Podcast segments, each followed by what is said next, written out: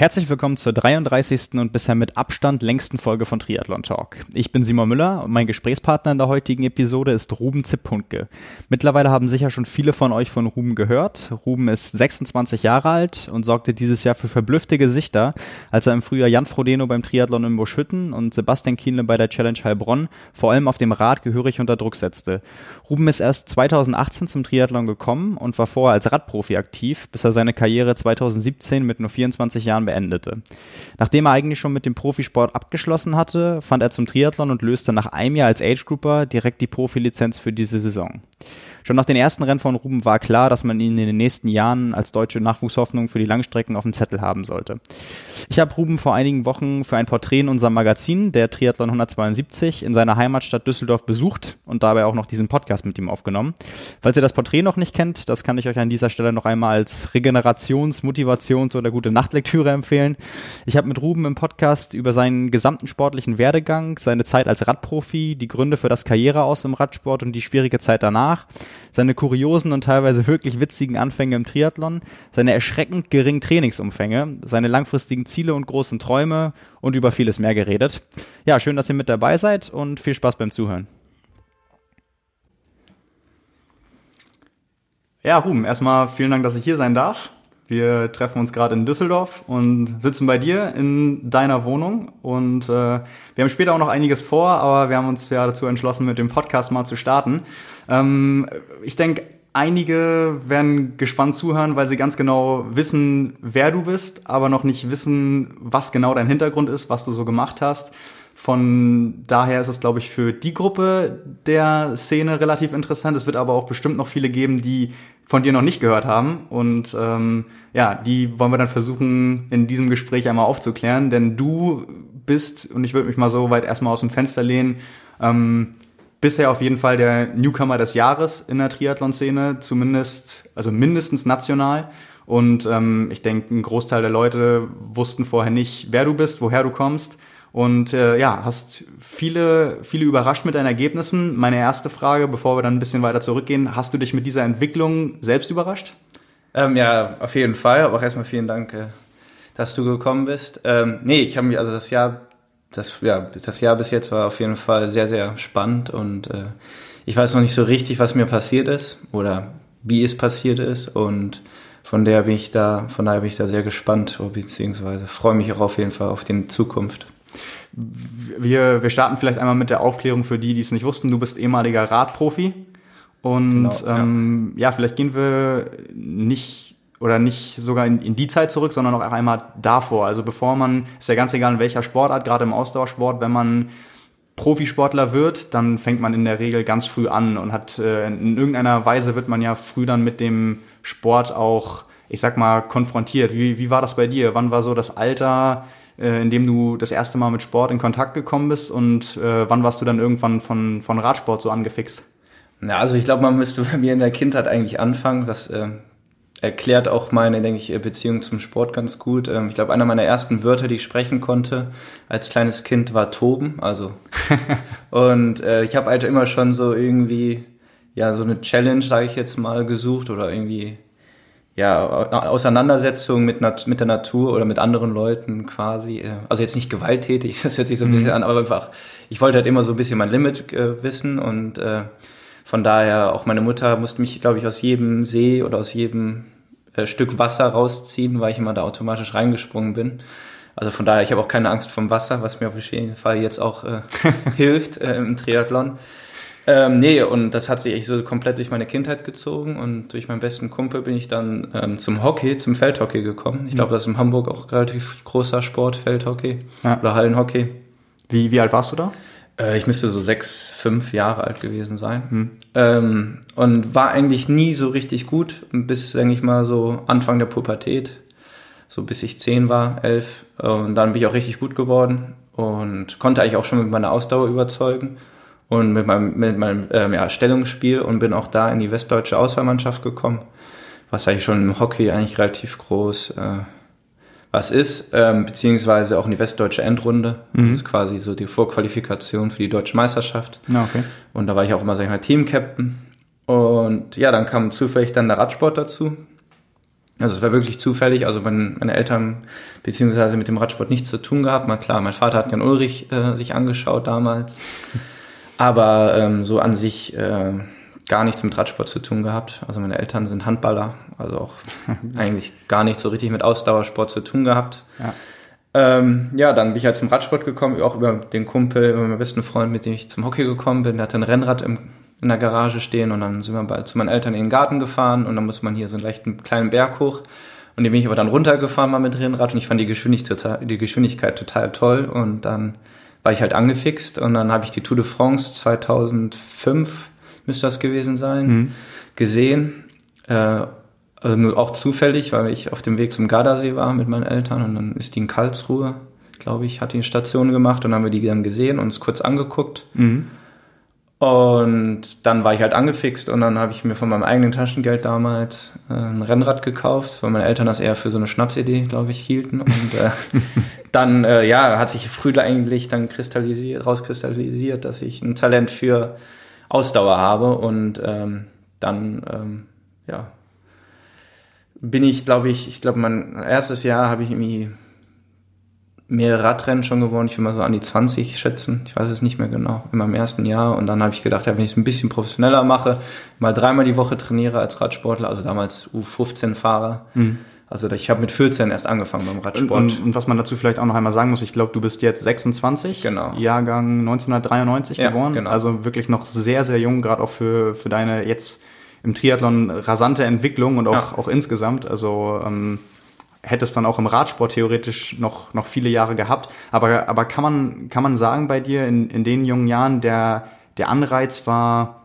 letztendlich nicht dieses, weil du, weil du meinst, du warst von der Geschwindigkeit so ange, angefixt. Es war dann aber relativ schnell doch dann nicht nur dieses Erleben vom Radfahren, sondern auch der Wettkampfgedanke, oder?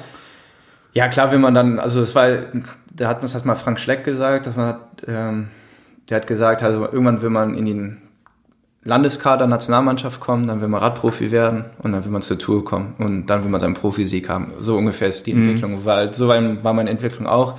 Also bin ich erstmal in den NRW-Kader gekommen und habe gesagt, okay, was muss ich machen, um in die Nationalmannschaft zu kommen? Und dann bin ich auch direkt in die Nationalmannschaft gekommen. Dann natürlich deutscher Meister geworden auf verschiedenen Disziplinen. Also auch auf der Bahn war ich sehr erfolgreich. Mhm. Äh, war auch bei den Weltmeisterschaften in Moskau dabei. Ähm, Jugendolympiade habe ich auch gemacht. Und dann ist es ja klar, ich will das auch als Beruf machen. Und dann bin ich ans Nachwuchsteam gekommen von Rabobank, was bis dahin äh, eigentlich das größte, erfolgreichste Nachwuchsteam der Welt war, äh, was halt für mich und Rick Zabel damals, also auch mein einer meiner letzten verbliebenen Freunde aus dem Radsport äh, ähm, quasi. Und ähm, sind wir dann das, das Team gekommen und dann ist halt klar, dass man in so einem Team eigentlich schon sehr, sehr, also man ist schon Profi. Man hat nur nicht die World Tour Lizenz, sage ich jetzt mal. Ja. Und ähm, dann bin ich 2015 dann bei Kendall, dann später dann World Tour Fahrer gewonnen. Ja. Und das war so, ich, ja, das ist ja klar, ne? das ist halt wirklich dann so ein Kindheitstraum in Erfüllung gegangen. Und dann ging es eigentlich auch dann eigentlich mit dem Radsport bei mir wieder mit Berg runter. Das war wirklich, dann war auch die Motivation weg, weil ich war jetzt Radprofi, hatte dann auch schon meinen ersten Profisieg in Kanada geholt und äh, da war es ja klar Tour de France hier in Düsseldorf, ähm, aber ich habe halt, muss man auch dazu sagen, ich war halt immer so der Typ eher, der sich an eher so Leistungstests oder ja, wenn man Leistungsdiagnostiken irgendwie motiviert hat. Ich wollte mal da der Beste sein und nicht im Radrennen und äh, das wurde mir halt so ein bisschen zum Verhängnis auch, dass ich dann gesagt habe, ich hatte nie diesen Killerinstinkt. Ich wollte halt immer, ich fand Radrennen cool, ich fand die Länder viel, viel cooler als vielleicht das Radrennen selbst. Oder halt zum Beispiel Belgien habe ich gehasst. Wenn man sich auch die Klassiker da anschaut, ja. äh, ist natürlich toll, die zu fahren, auf jeden Fall. Aber ähm, das war halt alles so, ich wollte das nicht so in, äh, ja, wie soll man sagen, ich wollte das, das ist, ich, ich habe eher die Herausforderung gesucht, aber halt nicht die, äh, die Platzierung, sage ich jetzt mal. Und äh, das habe ich jetzt auf jeden Fall im Triathlon gefunden. Ja, also eigentlich, eigentlich sehr interessant. Aber äh, als du bei Rabobank angefangen hast, warst du wie alt? 20, glaube ich? 19. 19? Ja. Hättest du die Entwicklung, als du gestartet hast mit, mit Radsport, so kommen gesehen? Weil das ist ja eigentlich schon, da ist ja innerhalb von wenigen Jahren viel passiert.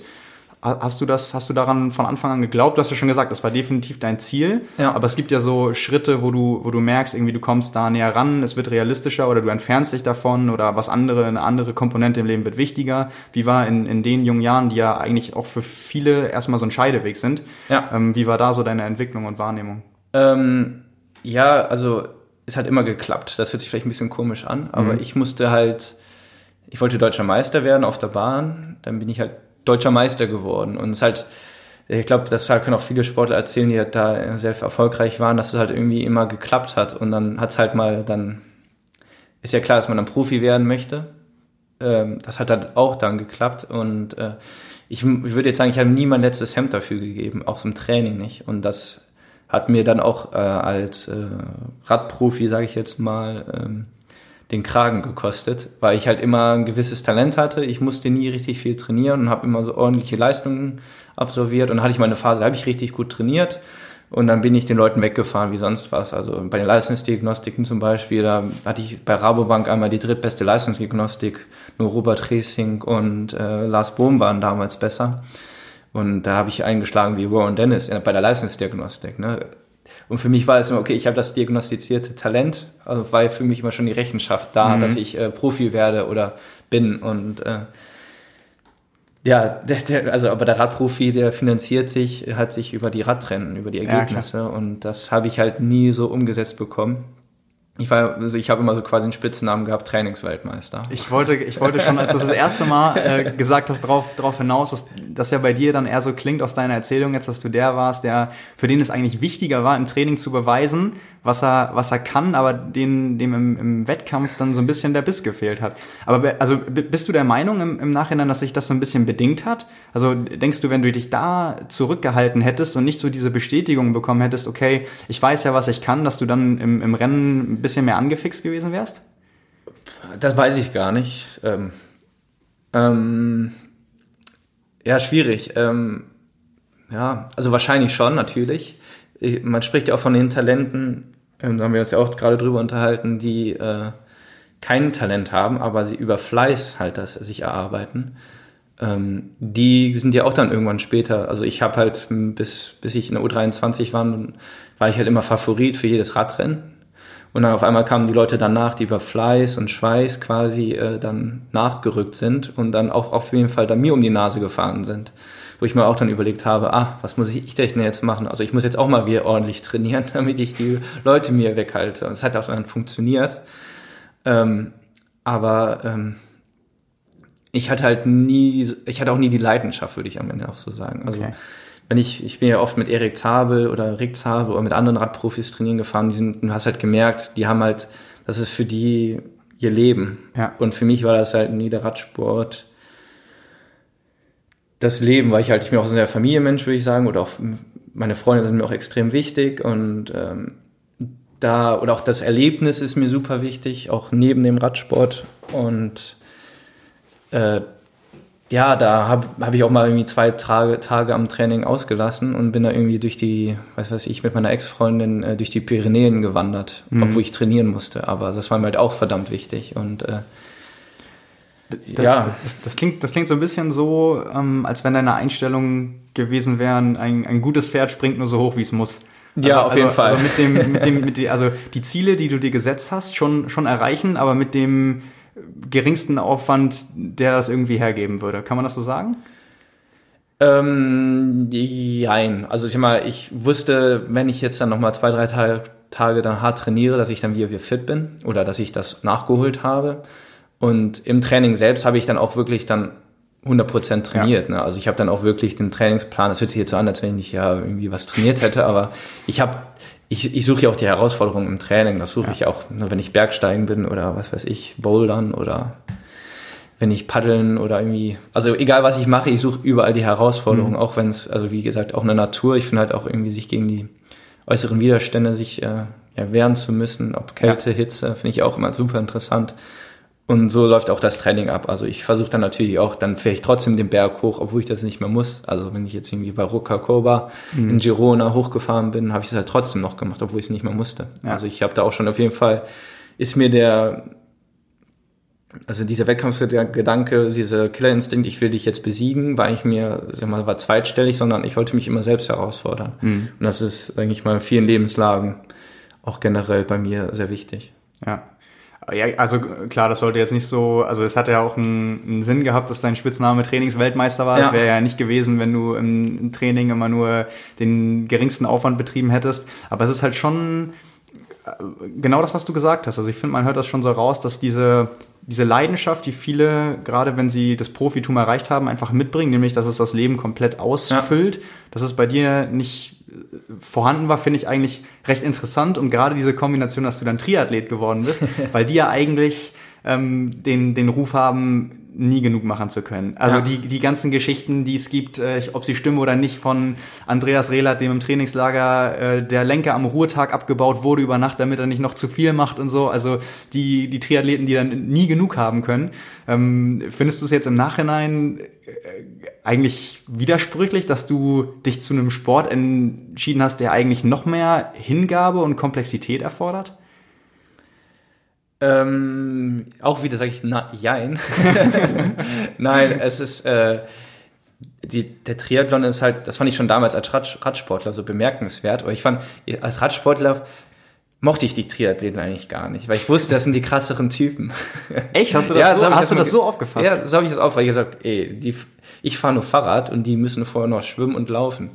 Und Radfahren können die eigentlich auch nicht so richtig. So habe ich die halt immer abgestempelt. Ja. Ne? Bis mir jetzt Sebastian Kienle in, äh, in äh, Heilbronn mir gezeigt hat, wie man um die Kurven fährt. Also war ich auch echt mal Respekt an Sebastian. Also der kann richtig Radfahren.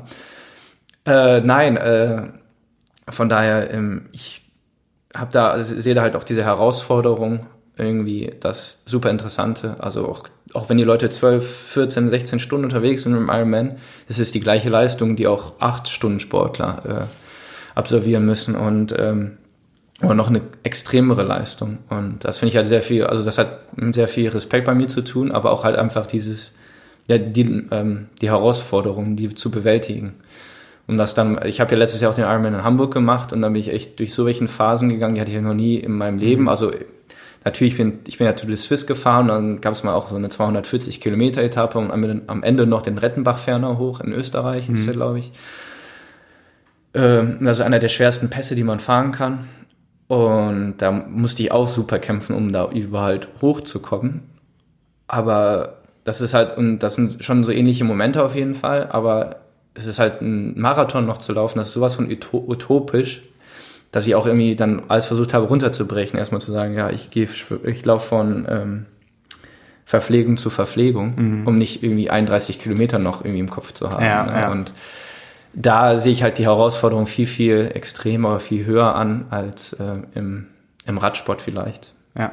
Bevor wir ähm, beim, beim Umstieg zum Triathlon bleiben und das so ein mhm. bisschen aufrollen, noch einmal zum, zum Radsport vielleicht, äh, weil du es angesprochen hast, diese, die Leistungsdiagnostiken waren immer das, was dich am meisten angefixt hat. Ja. Wie, wie, wie war das damals? Auf welche Zahlen hast du da geguckt oder habt ihr so geguckt, um sich untereinander zu vergleichen? Das ist, glaube ich, etwas, was auch viele Triathleten interessiert, weil das ja auch sehr, sehr verbreitet ist, äh, die, ja. die Leistung zu kontrollieren, sei es jetzt mit eigenen Tests, sei es mit Leistungsdiagnostiken. Wie, wie war das bei euch als Radsportler? Ähm, ja, wir haben immer eine typische Leistungsdiagnostik halt, ähm, ich weiß nicht, jetzt diese Stufentests halt, mhm. oder am Berg, so Feldtest haben wir die mhm. dann genannt quasi, oder 20 Minuten Berg hoch haben mhm. wir auch gemacht. Ja, ich weiß nicht mehr, meine beste Wert waren so 457 Watt quasi, glaube ich. Äh, Normalized Power 455 Average äh, 20 Minuten mhm. äh, bei 74 Kilogramm. Also da kommt schon auf jeden Fall eine ordentliche Watt äh, pro Kilogramm Zahl raus. also von daher ist ja der auf jeden Fall auch und ich auch dazu sagen, ich als Radsportler, ich war halt so ein Allrounder. Man konnte halt, ich war halt auch deutscher Meister im Einzelzeitfahren, klar, aber ähm, bei den Junioren, aber ich war halt, äh, man wusste nie so richtig, wo mein Talent ist. Also mein Maximum Output im Sprint sind auch 1850 Watt circa das halt auch ordentlich ist. Oder ich war auch immer am Ende noch an, bei den Bergetappen bei den Top 30 noch dabei. Mhm. Und gerade in Amerika, wo es viel auf der Höhe ist, also ich kann auch Höhe ja. sehr, sehr gut vertragen. Und da haben sie auch gedacht, what, what does the fatty man hier? Also sowas haben sie halt, sowas haben sie halt zu mir gesagt. Ne? Und äh, äh, weil ich damals als Radsportler schon äh, sehr muskulös war, äh, ja, vielleicht noch bin jetzt natürlich im Triathlon durch Schwimmen, aber ähm, es, ähm, ja, also ich hatte auf jeden Fall immer da äh, ein ordentliches Talent in allen Richtungen. Genau. Genau, das wäre das wär jetzt nämlich noch meine, meine letzte Frage zu deiner Radsportkarriere gewesen, dass du ja eigentlich nie so ein Spezialist warst. Ja. Würdest, würdest du sagen, dass die, dieses Dasein als Allrounder die jetzt im Triathlon umso mehr bringt? Ähm, ja, also viele sprechen ja von mir auch immer so ein bisschen Bewegungstalent. Also ich, klar, ich schwimme jetzt seit einem Jahr professionell, würde ich jetzt mal sagen, im Schwimmverein. Zwei, dreimal die Woche gehe ich schwimmen. äh, und ja, und äh, da ist auf, also, also ich habe auf jeden Fall da ein Talent, was Bewegungsarten äh, angeht. Also ich war auch ein guter Fußballspieler. Also ich habe auch eine, also ich habe bei der Stadtmeisterschaft für die Schule gespielt, obwohl ich nie im Fußballverein war. Natürlich mhm. hat der Lehrer mich wahrscheinlich nur mitgenommen, der Trainer, weil ich eine Ausdauer hatte wie sonst was. Mhm. Aber ich, da wurde ich halt auch mal mitgenommen. Und äh, ja, ich glaube, mein erstes Rennen, was ich quasi gewonnen habe, war eine Regatta. Also ich bin Ach, Stadtmeister okay. im Segeln geworden. Also Äh, ja, es ist halt, was Sport angeht, also ich bin da sehr viel, vielseitig auch ja. und ähm, ja. Ja, und offensichtlich auch begeisterungsfähig. Also, Auf jeden Fall. Also zum Beispiel, also ich finde so auch Leute, die in Mount Everest oder damals äh, ähm, die in die Antarktis, äh, ich weiß nicht, wie, wie sie alle durchquert hießen, haben. durchquert haben, ja. äh, Amundsen oder äh, Hillary, äh, der versucht hat Erstbesteigung und äh, auf Mount Everest. Solche Leute finde ich halt super interessant ja. auch. Und äh, lese auch jetzt gerne die Lektüren über die Leute, weil die wirklich die, das ist, also ich meine, klar, wir haben heute, heutzutage so eine Technik, äh, da ist, steht man Schlange, um Mount Everest hochzulaufen. Ja. Und damals hatten die halt nichts. Und äh, nee, also so generell was halt wirklich mit Outdoor, ähm, ja, sich dagegen zu setzen, gegen die, der äußere Widerstände, sei es berghoch, Kälte, Wärme finde ich halt super interessant. Und deswegen wollte ich auch mal bei der Leistungsdiagnostik so gut sein, weil es halt auch eine Art Herausforderung ist. Ich ja. glaube, nur mit mir selbst zu tun.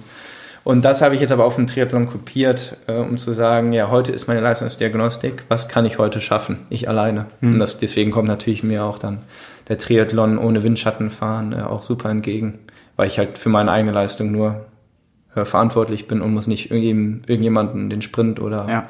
Wie auch immer anfahren. Und was die Extrembedingungen angeht, haben wir da ja so ein, zwei Rennen im Triathlon für dich, die du noch nicht gemacht hast, sowohl in die eine als auch in die andere Richtung. Genau. Hawaii oder Norseman. Ja. Äh, also du, du kannst im Triathlon auch alles haben. Ja. ist, äh, ja, ist auf jeden Fall sehr spannend. Äh, will ich auf, komme ich auf jeden Fall mal zurück. ja, ich habe ja schon gesagt, ein paar Jährchen hast du ja auf jeden Fall. Ja. Ähm, noch, noch vor dir, um vielleicht so einen fließenden Übergang zu schaffen vom Radsport in den Triathlon. Wann war für dich der Moment, dass klar war, du bist zwar ein verdammt talentierter Radfahrer und hast auch noch viele Jahre, um es eigentlich noch zu was Großem zu schaffen und trotzdem endgültig einen Schluss, Schluss, Schlussstrich ziehen wolltest, beziehungsweise es auch gemacht hast. Also ja. war, war es wirklich dieses, ähm, okay, ich will unbedingt zur Tour, die in Düsseldorf startet und ähm, dieses, diese Erfahrung, das nicht schaffen zu können, dass du gleich dann alles in Frage gestellt hast oder wie, wie lief der Prozess an deinem Kopf ab? Ähm, ja, ich muss auf jeden Fall sagen, das war so mit meine schwerste Phase damals in meinem Leben. Ähm, ich würde auch von Depressionen sprechen, sage ich auch ganz offen. Also ist klar, ich glaube, jeder Leistungssportler, sei es ein Jan Frodeno, Patrick Lange, ein Fußballer, weiß weiß ich, äh, ich sag mal Mario Götze, der hat ja auch eine schwierige Zeit gehabt. Ähm, jeder hat da auf jeden Fall, äh, denke ich, schwere Phasen. Und ähm, für mich war es damals 2017 das größte Ziel hier in der Heimatstadt. Ja Mutter noch Bürgermeisterin, äh, ganze Familie vor Ort. Die Schule hat sich angekündigt, dass sie an einem Streckenstart äh, stehen will mit der ganzen kompletten Schule, was irgendwie 1500 Schüler sind und äh, das dann nicht zu schaffen und dann noch mit durch verletzungsbedingten Jahr davor habe ich mir ja den Arm ja so schwer gebrochen. Mhm.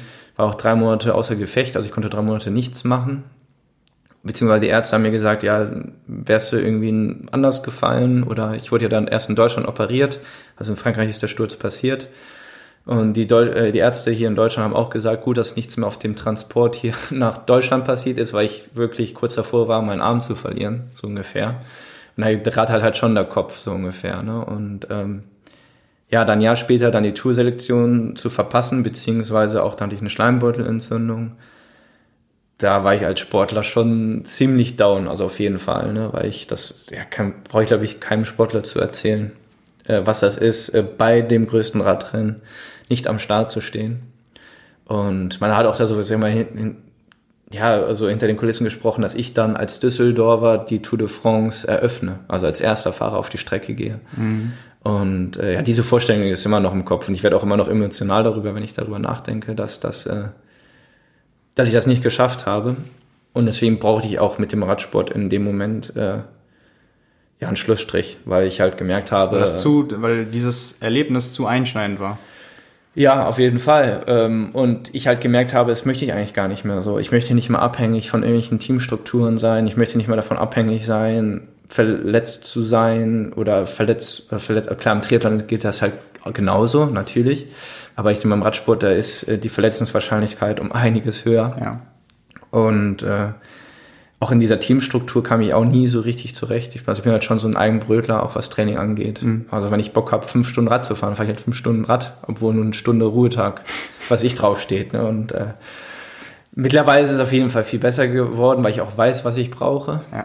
Also ich habe auch, denke ich, mittlerweile eine sehr, sehr gute Selbstwahrnehmung von meinem Körper, was er braucht.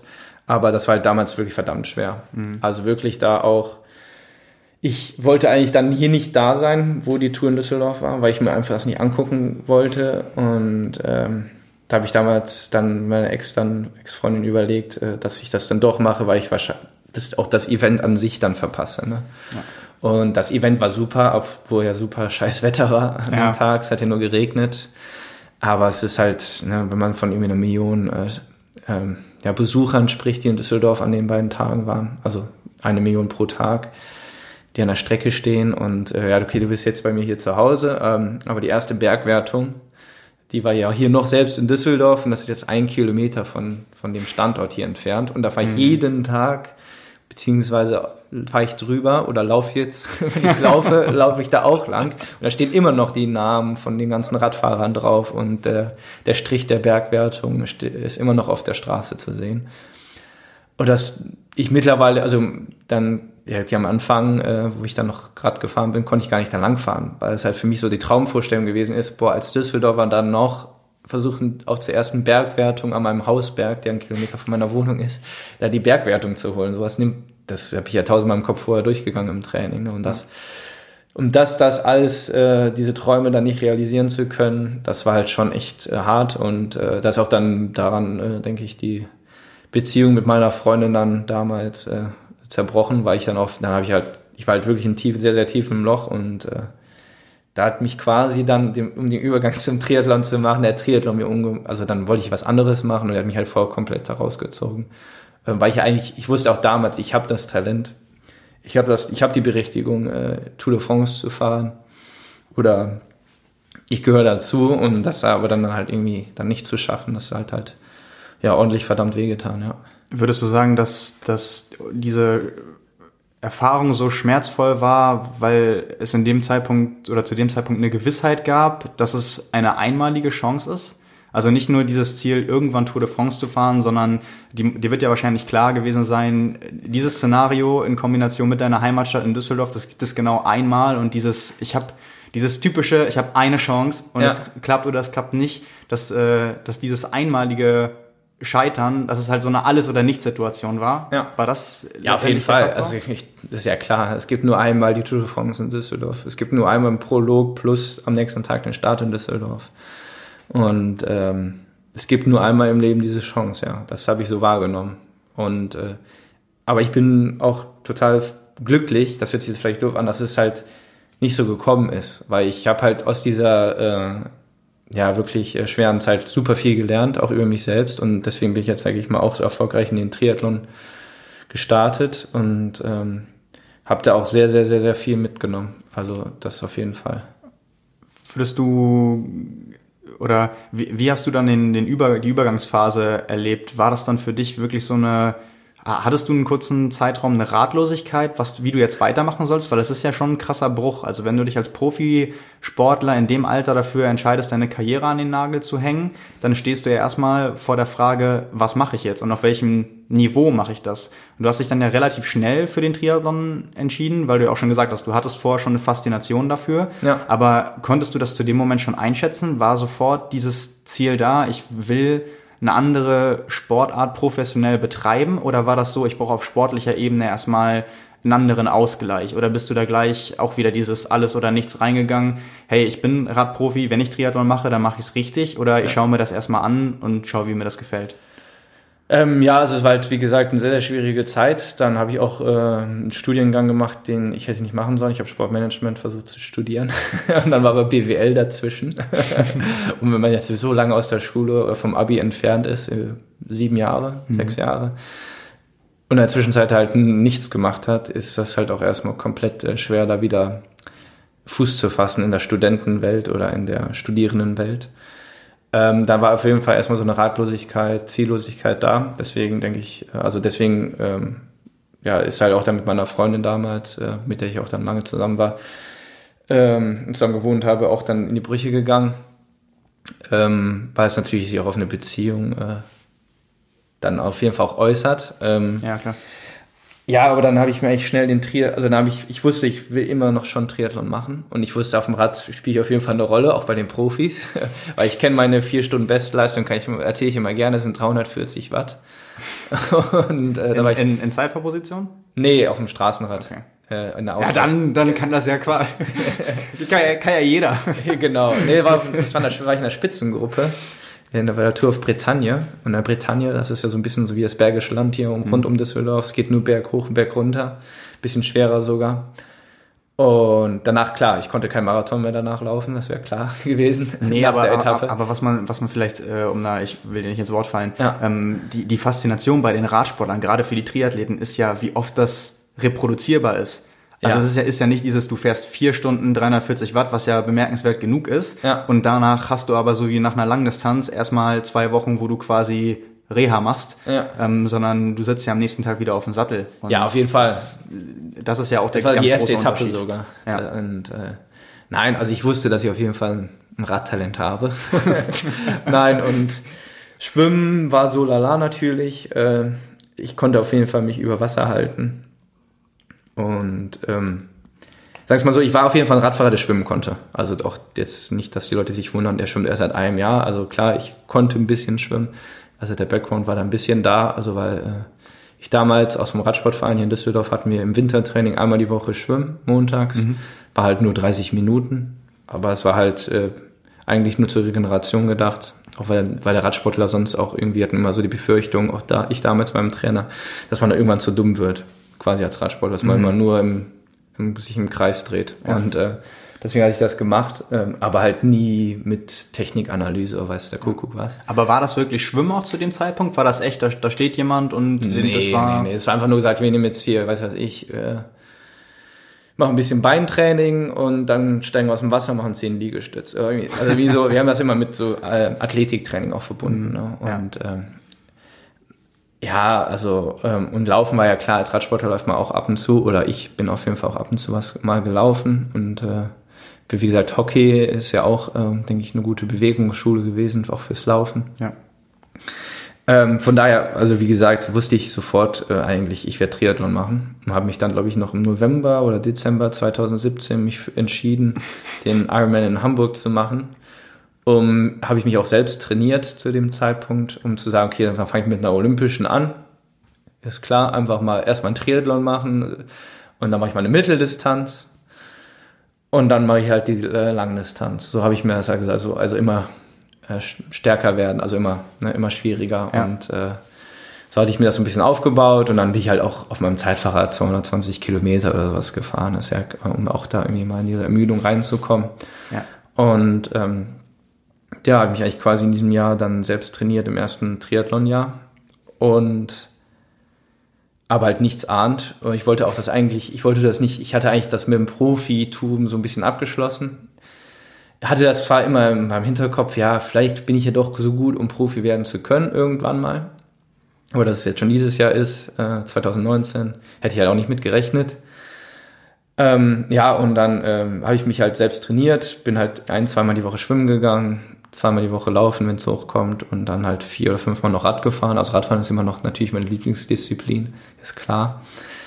Ähm, ja, und dann ähm, ja, habe ich halt den ersten Triathlon sogar gewonnen. Beziehungsweise ich habe erstmal einen Duathlon gemacht hier mhm. in Mettmann. Und dann hieß es schon, oh, der hat, ich habe den alten Streckenrekord äh, gebrochen. Ist ja klar, wenn man irgendwie sechs, sieben Minuten oder acht Minuten auf dem Rad auf die Verfolge Folge aufholt, ähm, dann heißt es schon, dass man, äh, also es war auch eine schwere Radstrecke. Was für ein, was für ein Format war das? Ähm, Welche Distanzen? 10, 44, 5. Hm? Okay. Und äh, ja, da bin ich auch irgendwie schon mal eine 35 gelaufen oder sowas. Also wusste ich schon, ich kann eigentlich laufen, aber es war wirklich komplett on the edge. Also ich hätte nicht schneller laufen können. Ich war damals in der ersten Laufgruppe und habe die auch vor mir laufen lassen. Und am Ende haben sie nochmal angezogen, dann bin ich auch gar nicht mehr mitgelaufen, weil ich wusste ja, auf dem Rad, keine Ahnung, wie die Rad fahren, aber auf dem Rad müsste ich die eigentlich haben. So war es ja auch dann natürlich. Und äh, da hatte ich auch irgendwie mit sechs, sieben Minuten Vorsprung gewonnen. Ähm, von daher wusste ich, ja, es läuft auf jeden Fall in die richtige Richtung. Und dann habe ich mal geguckt, von wem ich halt äh, diesen Streckenrekord gebrochen hatte. Das war dann damals der Luca Herd. Hm, ja. Den kennt man ja, denke ich, in der Szene schon. Ja. Und äh, auch erste Bundesliga-Athlet und äh, verstehen uns auch sehr gut. Äh, noch sehr gut. Er fragt mich immer, wie ich trainiere, äh, weil ich ja im Schwimmen so schnell jetzt geworden bin. und äh, nee, wir verstehen uns super. Und ähm, von daher ähm, bin ich dann in Steilfurt sogar gestartet. Das war dann mein erstes Olympisches Rennen 2018. Da war sogar Luca Herd am Start, der war, glaube ich, an dem Tag krank.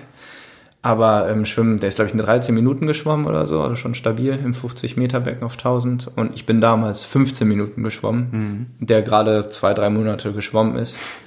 Und ähm, auf dem Rad habe ich, glaube ich, auch irgendwie vier, fünf Minuten dann nochmal, also ich bin irgendwie sechs Minuten schneller gewesen und dann laufen bin auch irgendwie eine 34, 50 oder sowas gelaufen und habe da eigentlich mit meinem genauso schnell gelaufen wie der äh, Luca. Und von daher wusste ich ja, eigentlich geht ja alles in die richtige Richtung. Und äh, dann war der erste große Durchbruch, denke ich, würde ich sagen, war eigentlich am Aasee. Genau, da, da, das wäre jetzt nämlich meine nächste Frage gewesen. Genau. Das war, glaube ich, deine erste Mitteldistanz. Genau, mein zweiter Triathlon überhaupt. Dann. Genau, und du bist Zweiter geworden hinter Patrick Dirksmeier. Ja. Und ähm, wir waren ja gerade auch so ein bisschen beim, beim Schwimmen. Das ja. war, glaube ich, ich, ich denke, ich ich bin mir nicht ganz sicher, aber es waren gut zwei Minuten, die du auf die Spitze verloren ja, hast. Ja, aber dazu muss man, also das ist mein erstes Freiwasserschwimmen, muss man mhm. dazu sagen. Und das Lustige ist, ich kann gleich mal meinen Neo mal zeigen, den ich damals hatte. da hängt ihr noch. Und da äh, wirst du wahrscheinlich äh, auch also als Läufer noch den Kopf schütteln, was ich da getragen habe. Aber es ist, äh, also im Internet ist, steht der Bezeichnung Nass- und Tauchanzug. oh nein. Und Hat, da, da, vielleicht lass mich einmal ganz kurz da einhaken. Hattest du wirklich, du hast ja gerade gesagt, du hast das Jahr quasi in Eigenregie gestaltet, ja. du hast dir die Wettkämpfe selbst ausgesucht, du hast äh, dich selbst trainiert, hast ja. erstmal so ein bisschen reingeschnuppert. Hattest du niemanden, der dich so ein bisschen an die Hand genommen hat? Also normalerweise ist es ja so, man, man fragt dann ja auch irgendwen nach, nach Rat irgendwie so, hey, ich, ich will ja den und den Triathlon machen und ich will mir einen Neo kaufen, möglichst günstig. Hast du, hast du dich gar nicht informiert? War das wirklich so, ah, ich, ich, ich, ich google mal und das Erstbeste, was ich sehe, was genau. mir gefällt. Echt? ja, es ist halt äh, der Trial and Error halt, ne? ja. so ein bisschen. Und das, das macht halt für mich halt auch die Sache so spannend, weil ich es halt für mich selbst herausfinden will. Ne? Ist jetzt schon langweilig, wenn ich, weiß was ich, also andere Triathleten machen das vielleicht, ich möchte es halt nicht machen, die halt direkt von Anfang an, weiß ich nicht, sag ich jetzt, ich sage einfach mal eine Zahl, 15.000 Euro in die Hand nehmen, sich das beste Material kaufen, dann auf die Radsportbahn gehen. Also ich habe seitdem ich kein Radsportprofi mehr bin, keine ähm, Analyse mehr, also ähm, mhm. äh, Aerotest gemacht ja. oder ähnliches. Ne? Also ist es halt einfach, weil ich halt denke, das ist halt Potenzial, was ich in der Zukunft entwickeln will. Also jetzt bin ich der Meinung, was ich noch entwickeln will. Und wenn man mich vielleicht auch in Heilbronn gesehen hat, bin ich, sitze ich nicht gut auf dem Rad. Das ist auf jeden Fall, also hier der, der Lukas vom Pro Athletes, der hat äh, Panzer zu mir gesagt, ich will mich wie so ein Panzer auf dem Rad bewegen, irgendwie von links und rechts wälzend und äh, nein, also ich denke, ähm, äh, das ist halt, ich, ja, das ist halt der Weg, ist halt, also es hört sich total doof an, aber der Weg ist halt für mich das Ziel, weil einfach alles mitzunehmen. Was halt, mhm. ist ja total langweilig, wenn du halt schon alles in den ersten drei, vier Monaten erreicht hast und du kannst dich gar nicht mehr verbessern. Und dein, also dein, dein Weg, den gehst du ja nicht. Du bist ja quasi in Düsenjet eingestiegen und äh, bist ihn dann geflogen und zwar nicht irgendwie äh, bisschen zurückhalten, sondern äh, volle Kanne. Also um, um das mal wirklich ins Verhältnis zu setzen, das war vor einem Jahr. Also ja. du bist vor einem Jahr mit einem Tauchanzug in einen See gesprungen bei deinem ersten Freiwasserschwimmen, bis zwei Minuten nach Patrick Dirksmeier aus dem Wasser gekommen. Also 27 Minuten oder sowas war das. Ja, und jetzt ein Jahr später, wenn man so auf deine Triathlon-Erfolgsliste guckt, hast du einen dritten Platz äh, bei der Challenge Heilbronn stehen, was gleichzeitig deutsche Meisterschaften waren in einem äh, starken, starken Feld. Ja. Ähm, Bonn-Triathlon gewonnen und am vergangenen Wochenende hier, da war, das war jetzt dein, dein Heimatrennen quasi im Triathlon, äh, Triathlon-Bundesliga, erste Liga, ja. ähm, Platz 17 war es, glaube ich, am ja, Ende. 17, ja. Und ähm, ja, also eine, eine Entwicklung, die eigentlich gar nicht vorstellbar gewesen wäre. Hättest du, also du, du meinst ja, du wolltest den, den Weg komplett gehen und nicht alles äh, von Anfang an irgendwie ja. zu den Leuten gehören, ähm, die dann sich so informieren, einfach wahrscheinlich auch, weil du so ein bisschen den Prozess genießen wolltest. Auf jeden Fall. Ähm, hättest du aber, hättest du aber gedacht, dass das in der kurzen Zeit diese Ausmaße annehmen kann? Ähm, Oder anders gefragt, wann war, da, danach kam ja deine erste Langdistanz in Hamburg. Ja. Ähm, vielleicht kannst du gleich auch noch ein bisschen was dazu sagen, äh, um, um es eher, um es anders zu formulieren. Wann war der Zeitpunkt, an dem dir klar war, welche Ausmaße das annehmen kann? Ähm, ja, das ist, äh, das ist schon so ein bisschen so die Ähnlichkeit zum Radsport damals. Also es fällt mir halt einfach super leicht. Es hört sich, es hört sich wirklich doof an und ich bin auch da, ich weiß nicht, wem ich da dankbar sein muss. Äh, sei es Gott, sei es meinen Eltern, äh, meinen Vorfahren, die da mir da was auf dem Weg mitgegeben haben. Ähm, das ist, ähm, ich bin da, ich weiß halt auch wirklich nicht, wie, also das muss man wirklich sagen, ich weiß nicht, was mir geschieht. Ne? Also Sebastian Zeller ist ja mein Trainer und äh, er sagt ja auch immer, der trainiert, Ruben trainiert wie Jugend A oder Jugend B. Also ich keine Ahnung, ich kann die jetzt. Zitat von, von Sebastian ist tatsächlich, wenn ihr wüsstet, was der trainiert und wie viel der trainiert, dann würdet ihr weinen. Und ich glaube, das kann man genauso unterschreiben. Und also vielleicht ist es auch mein Rezept, vielleicht brauche ich die Regenerationszeit. Ähm, und ja, ich weiß es nicht. Und deswegen bin ich da einfach super dankbar und deswegen bin ich auch jetzt so motiviert, auch das alles jetzt nochmal wirklich aufzurollen. Das können wir auch noch später bestimmt drüber noch sprechen, aber ich denke, es wird auf jeden Fall sehr spannend für mich und meine Zukunft, ähm, weil ich das jetzt auch merke, es hat mir auch im Radsport halt gefehlt, dieser internationale Durchbruch.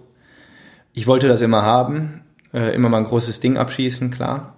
Ähm, und jetzt merke ich halt im Triathlon, okay, die Weltspitze ist jetzt nicht so breit wie im Radsport. Ist ja klar, weil es nicht so viele Leute machen. Ähm, und klar, wenn man Kienle oder ein Frodeno ärgern darf, dass man nicht so weit weg davon ist. Und deswegen mache ich das auch alles. Mache ich auch die Geschichte mit der ersten Bundesliga, um zu lernen, wie man zu schwimmen hat, wie es sich anfühlt, auf ein, in die Fresse zu bekommen und im Schwimmen vor allem. Und deswegen mache ich das halt alles, um einfach ja. diesen Prozess zu gehen, zu lernen, zu schauen, weil ich mich denke, dass als Triathleter dann einfach wirklich dann besser macht, weil wenn ich so schwimmen kann wie die Leute in der ersten Bundesliga oder die Leute schon so schocken kann, mhm. dann habe ich halt den Wettkampf gewonnen schon, ja. weil ich weiß, das Radfahren kommt erst noch. Mhm. Und äh, das ist ja auch eine lustige Geschichte zu Heilbronn. Äh, klar, also nach Buschütten wusste der eine oder andere schon, wer ich bin. Und äh, der Kienle, also ich bin auch äh, im Kontakt mit Philipp Seib immer ab und zu. Ähm, war auch, auch mal äh, als Trainer gedacht damals der auch mir als erster auf den Weg gebracht hat, ey Ruben, mit deinen Daten musst du eigentlich Profi werden. Also auch nochmal da die Geschichte nach Hamburg dann. Mhm. Habe ich ja natürlich gesagt, nach einer Analyse gesucht von jemandem.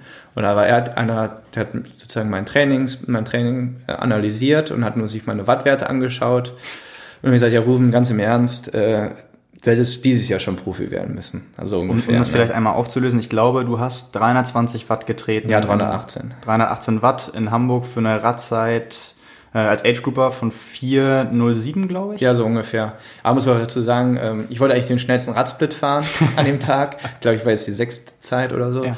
Es war der Duathlon und die sind ja da komplett da vorne mit zwölf Mann oder so in mhm. einer Gruppe gefahren und keiner, also man weiß, was, also es ist noch quasi Windschattenfahren. Ja. Und äh, hoffentlich wird irgendwann mal die 20 Meter Box eingeführt, Draftbox, aber ähm, da hatte ich auf jeden Fall keine Schnitte. Da gegen einen Pack von zwölf Mann anzutreten, über 180 Kilometer. Ja.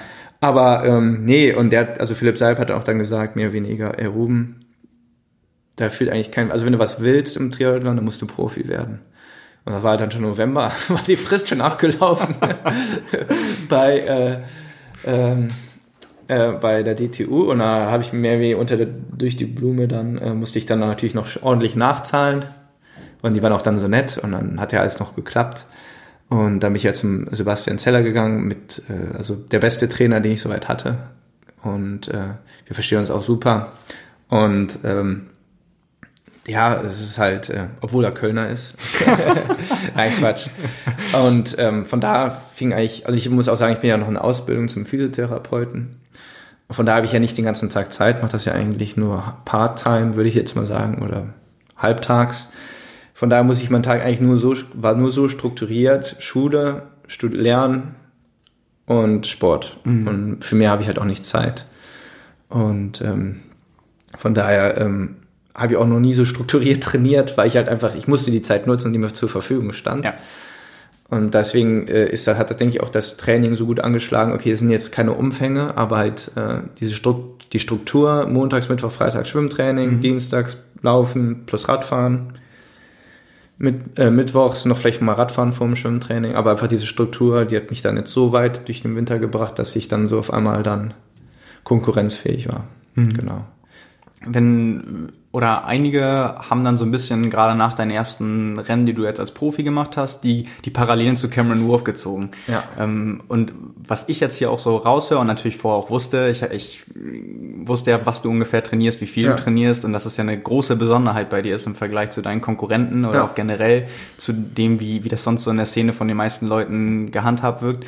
Ähm, das Witzige ist ja eigentlich, dass er als ehemaliger Radprofi genau das umgekehrt gemacht hat, dass er derjenige war, der innerhalb von zwölf Monaten irgendwie neun Langdistanzen gemacht hat, einfach weil er gesagt hat, als Radprofi bin ich solche Umfänge gewöhnt, ich verkrafte das einfach. Und ähm, ich finde es interessant zu sehen, dass du eigentlich einen ähnlichen Background hast ja. und genau den entgegengesetzten Weg wählst und er dich zu einem, ja, ich will jetzt nicht sagen ähnlichen Erfolg führt, weil Top 10 in Kona steht ja noch bevor. Aber ähm, dass du eine ähnliche Entwicklung ähm, genommen hast. Also war das für dich, ähm, das war für dich dann auch wahrscheinlich nie, nie ein Thema, weil du immer schon so veranlagt warst. So dieses, ähm, ich verkrafte Triathlon oder das, das, das, das komplexe Training im Triathlon wahrscheinlich besser, weil ich ähm, aus dem Radfahren viel größere und lang anhaltende Be Belastung gewöhnt bin.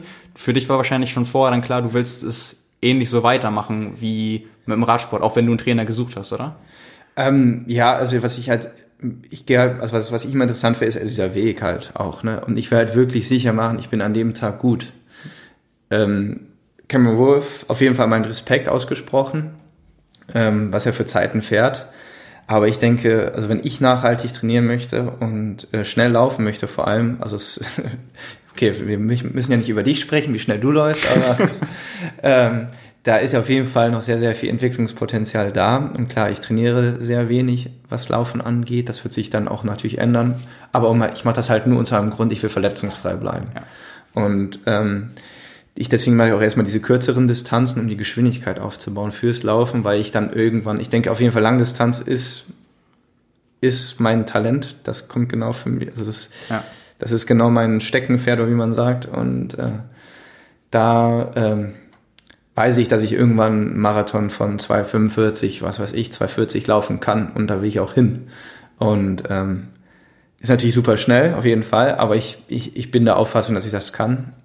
Und deswegen gehe ich aber auch über die kürzeren Strecken, weil ich erstmal diese Geschwindigkeit, diese Ausdauer, die Verletzungsfreiheit über diese kürzeren Strecken halt aufbauen möchte und ähm, bin da mit dem Sebastian auch na, ja, sind einer Meinung, dass wir das genau dieser richtige Weg ist, um dann auch dann wirklich an dem Tag dann auch, ja, dass man dann unschlagbar ist. Also es ist natürlich auch ein tolles Gefühl, ne, wenn man weiß, äh, ich bin ein, also ich weiß nicht, wie sich Jan Frodeno fühlt, aber sich unschlagbar zu fühlen, das ist natürlich auch toll. Ne? Natürlich geht das noch mit sehr viel äh, Fleiß, muss, muss, muss man da natürlich irgendwie auch ran an die ganze Geschichte.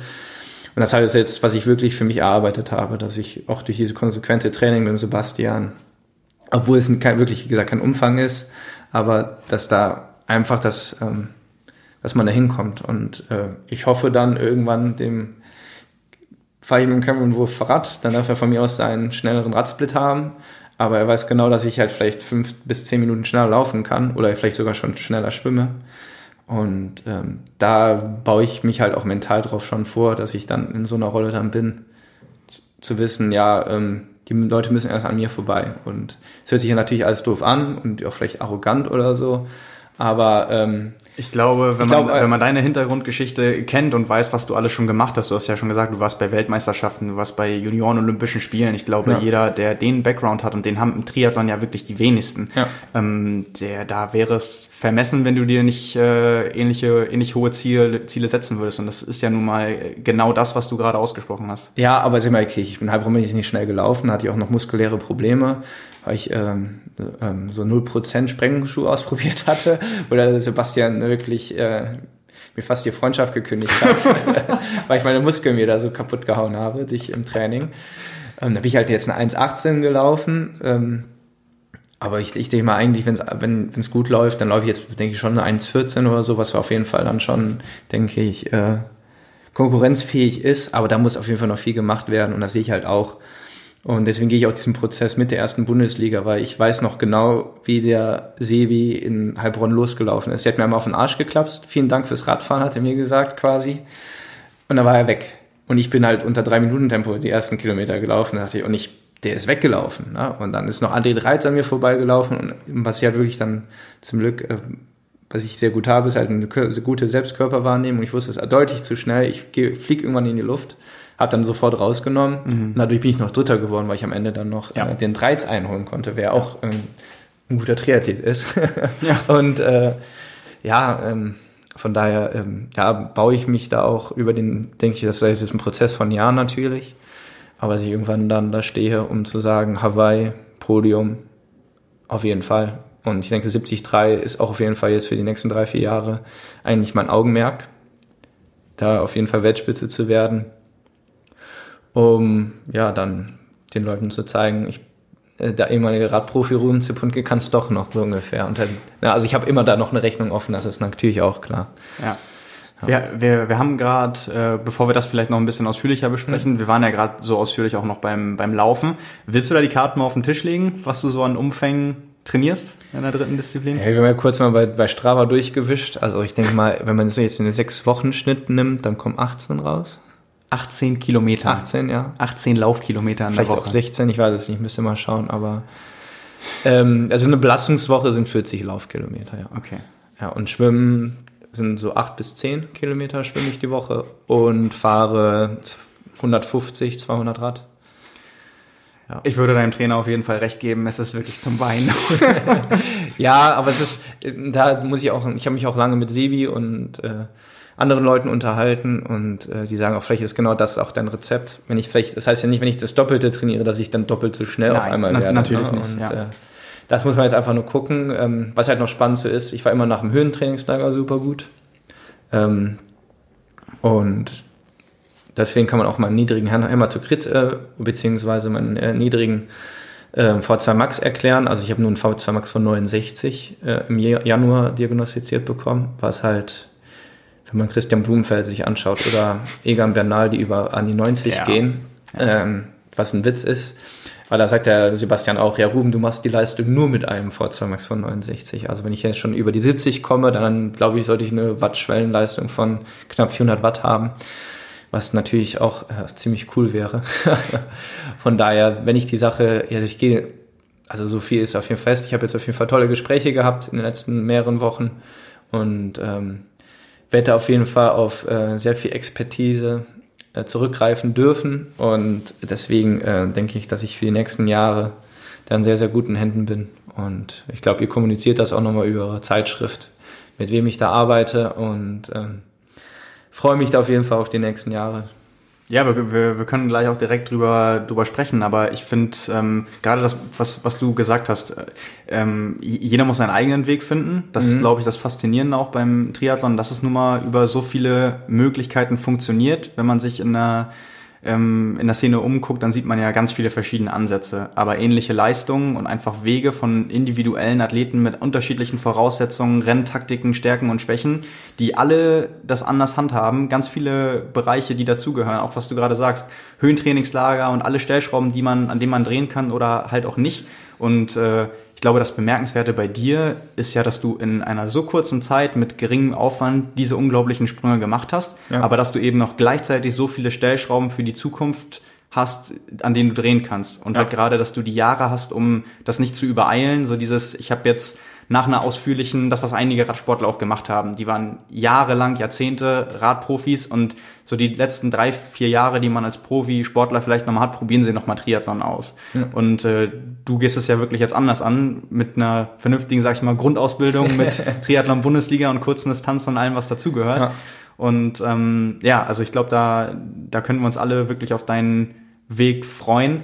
Ich, ich will vielleicht einmal noch diesen, diesen Übergang schaffen zu, zu dieser Saison. Wir haben ja quasi in der Chronologie, die wir so ein bisschen jetzt äh, angefangen haben, hast du ja vom Ironman Hamburg erzählt mhm. und dass du danach dann dich entschieden hast, die Profilizenz zu lösen, das Ganze professioneller zu, zu betreiben. Ja. Ähm, was war dann da, waren dann deine ersten Schritte? Hast du dich dann, war dann das erste so diese Feststellung auch, okay, wenn ich das jetzt professionell machen will, geht es auf jeden Fall nicht, dass ich mich selbst trainiere, sondern ich brauche diese, was du schon angesprochen hast, Expertise, ich muss mir einen Trainer suchen. Ja. Wie bist du da rangegangen an das Projekt?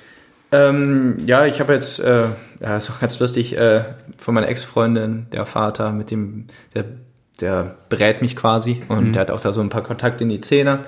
Und äh, da haben wir halt gesagt, ja, wir brauchen auf jeden Fall einen Trainer, der wissenschaftlich arbeitet, weil ich ja auch, ich habe, ich will jetzt mal sagen, ich äh, am liebsten hätte ich Sportwissenschaft äh, auch äh, studiert, weil ich mich das super spannend finde. Und ähm, da, klar, Sebastian Zeller kann ich schon vorher. Äh, natürlich auch von über seinen tollen YouTube-Channel. Ja. und äh, da, von, von dem du dir wahrscheinlich vorher die ganzen Tipps für dein eigenes Training geholt hast. genau. Äh, und äh, ja, außer das Kölsch trinken, das habe ich jetzt nicht kopiert. Aber äh, nein, es ist ähm, äh, und dann war halt klar, äh, ich brauche einen Trainer. Wie gesagt, Philipp war ja auch zur Diskussion, ähm, aber da war einfach die Entfernung auch zu groß. Mhm. Ähm, und ich bin einfach nur glücklich, dass ich mit Sebastian gelandet bin und auch super dankbar, dass er das neben, der macht ja hauptberuflich, ist er ja in Luxemburg unterwegs, ja. dass er überhaupt die Zeit findet oder die Aufopferung da, mich äh, als Triathlet-Anfänger da unter die Fittiche zu nehmen. Also bin ich da super stolz, äh, ihn als wirklich meiner Meinung nach äh, besten Trainer, den ich je hatte, ähm, ja, trainieren zu dürfen und ähm, ich habe auch, ich war bei denen bei der Leistungsdiagnostik, bei Pro Athletes und ich habe noch nie in meinem Leben so eine Analyse von mir bekommen, wie ich ticke, ähm, wie bis dahin. Und äh, auch wo ich bei Cannondale war, da war ich mehr oder weniger auf mich komplett alleine gestellt. Ich habe zwar gutes Gehalt bekommen pro Monat, aber den Rest durfte ich alles komplett selbst organisieren.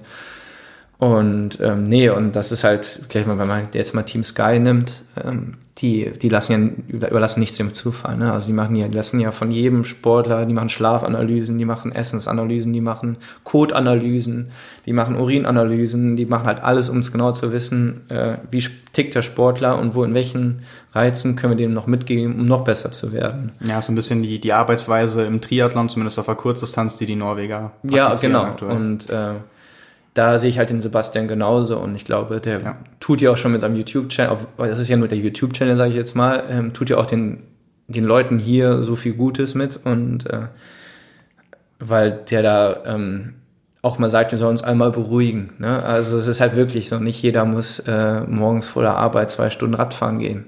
Auf nüchteren Magen. Das ja, wer, wer, würde auf diese Idee kommen? Das würde ich ja nicht Weiß machen. ich nicht. Italienische Radsporttrainer zum Beispiel schon.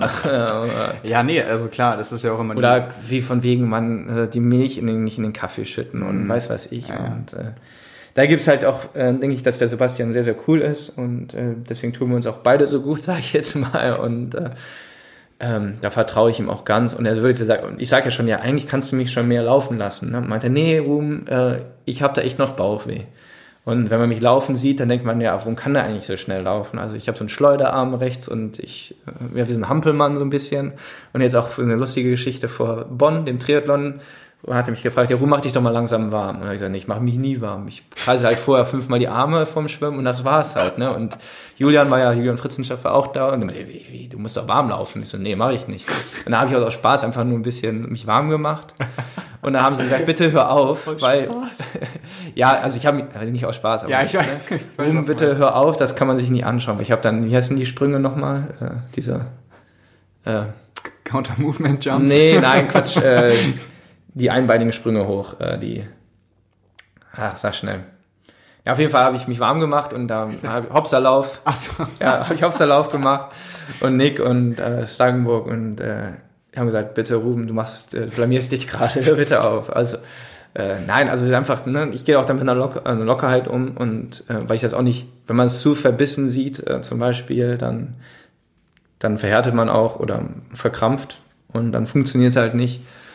Und ähm, seitdem ich das wirklich so mache, ich sage, ich, ich gucke, was ich heute schaffe, aber auch nicht zu verbissen. Wenn es halt nicht ist, dann ist es halt nicht so und ich muss es auch nicht. Ne? Also wie gesagt, ich, ich will da ja die Ausbildung jetzt hier zu Ende machen und dann habe ich ja auch was, wo ich dann auch hoffentlich auf äh, was zurückgreifen kann. Und das wäre auch mal meinen Eltern wichtig, dass ich Abitur habe, dass ich immer noch äh, ein vernünftiger Junge bin, der auch noch zum Not studieren kann, wenn irgendwas passiert. Ja. Und das, ähm, also das würde ich auch jedem auch so auf dem Weg geben, mit, auf dem Weg mitgeben wollen, dass man da auch mit einer Lockerheit umgeht. Und man, sagt, man muss nicht immer trainieren. Wenn man halt nicht nach Training ist, da sage ich halt auch, dann trainiere ich halt nicht. Ne? Ja. Und ähm, das ist halt auch, wo ich dann sage, mit dem Sebastian komme ich da super zurecht. Erstens auf einmal auf der wissenschaftlichen Basis, würde ich sagen, um, zum Beispiel mein Fett-Max-Wert, das wusste ich nicht, Mhm. der geht bis 310 Watt, war im Januar. Ne? Und wenn man weiß, Mhm. man kann bis 310 Watt noch Fett verbrennen, Ja. Dann ist das ungefähr so die Pacing-Strategie. Ne? Und das Ja. war noch im Januar, das sollte jetzt anders schon aussehen, aber ähm, so wissenschaftlich habe ich nie gearbeitet und das war auch, ich habe ja eine, bin ja relativ muskulös und zum Beispiel habe ich ja so einen niedrigen ähm, V2 Max von 69 und im Umkehrschluss heißt, dass ich eigentlich relativ viel Mitochondrien im Körper habe, die nicht richtig arbeiten oder noch äh, im Tiefschlaf sind, wie auch immer, hat der Lukas mir so erklärt. Und deswegen wird auch wahrscheinlich so ein äh, Höhentrainingslager Sinn machen, damit auch mein Hämatokrit oder meine Sauerstoffannahme steigt, damit die auch mal aufwachen. Und deswegen war ich auch vor allem auf der Höhe immer so gut, ähm, weil dann ich einfach dann mehr Potenzial oder mehr Sauerstoffaufnahme hatte. Und Ja. äh, das sind halt auch wirklich dann so Stellschrauben, Stellschrauben in der Zukunft, die ich dann betätigen werde. Und ähm, dann ist auch dann natürlich spannend zu sehen, wo dann noch die Leistung hingeht. Ja, ja, definitiv. Das war dann so dieses, äh, diese, dieser Haken hinter dem, hinter dem Coach, sag Ja. ich mal, den du ein, langes, ein langer Haken. Ja, ja genau. Ähm, aber ich meine jetzt einfach so in deiner in deiner Überlegung Ja. ähm, und in deiner Saisonplanung. Und äh, du hast ja gerade schon so ein bisschen angesprochen. Für dich war dann klar, ähm, das langfristige Ziel ist die Langdistanz und da siehst du auch dein dein größtes Talent oder das das Fernziel. Du hast dich dann aber dazu entschieden, äh, ab dem Zeitpunkt, als klar war, du wirst es professionell betreiben, erstmal keine Langdistanz zu machen. Ja. Und ähm, wie hast du dann deine Saisonplanung zusammengestellt zu dem frühen Zeitpunkt? Ja, da muss ich auch erstmal, ähm, also Sebastian hat auch gesagt, er findet das, er kann das nur so unterstützen, er sieht das genauso, wirklich, weil das sind halt so Abläufe, also ich laufe manchmal noch los, los aus der Wechselzone und habe keinen Helm auf. Ne? so. Und dann wird man auch mal schnell disqualifiziert, so ist es halt nicht. Ne? Und äh, das sind einfach jetzt so Sachen, äh, die ich halt lernen muss und deswegen hilft auch die Bundesliga da total und wo ich jetzt auch in meiner zweiten Bundesliga gestartet bin, in Hannover, das war halt einfach nur aus dem Trainingsreiz. Also Ja. es war gar nicht da, irgendwie um was zu gewinnen. Und darum geht's auch gar nicht. Sondern einfach, ja, ne, dieses harte Anschwimmen, im Pulk schwimmen, das sind halt so Sachen, die erlebt man halt nur in der Bundesliga extrem, weil in Heilbronn äh, da bin ich losgeschwommen, war zwischen Andi 13 und Horst Reiche geschwommen, wo ich gedacht habe, oh, das sind gute Leute, wo man sich dran orientieren kann, weil ich nicht wusste, wie ich schwimme. Aber nach Buschhütten wusste ich, ja, ich kann auf jeden Fall, bin ich schon, bin ich schon ein guter Schwimmer, aber es war ja im Becken. Von daher wusste ich nicht, wie Freiwasser sollte eigentlich mir noch mehr liegen, weil ich so auch eine hohe Frequenz schwimme. Ja. Und ähm, da habe ich mehr oder weniger nur den Zug um Florian Angert verpasst.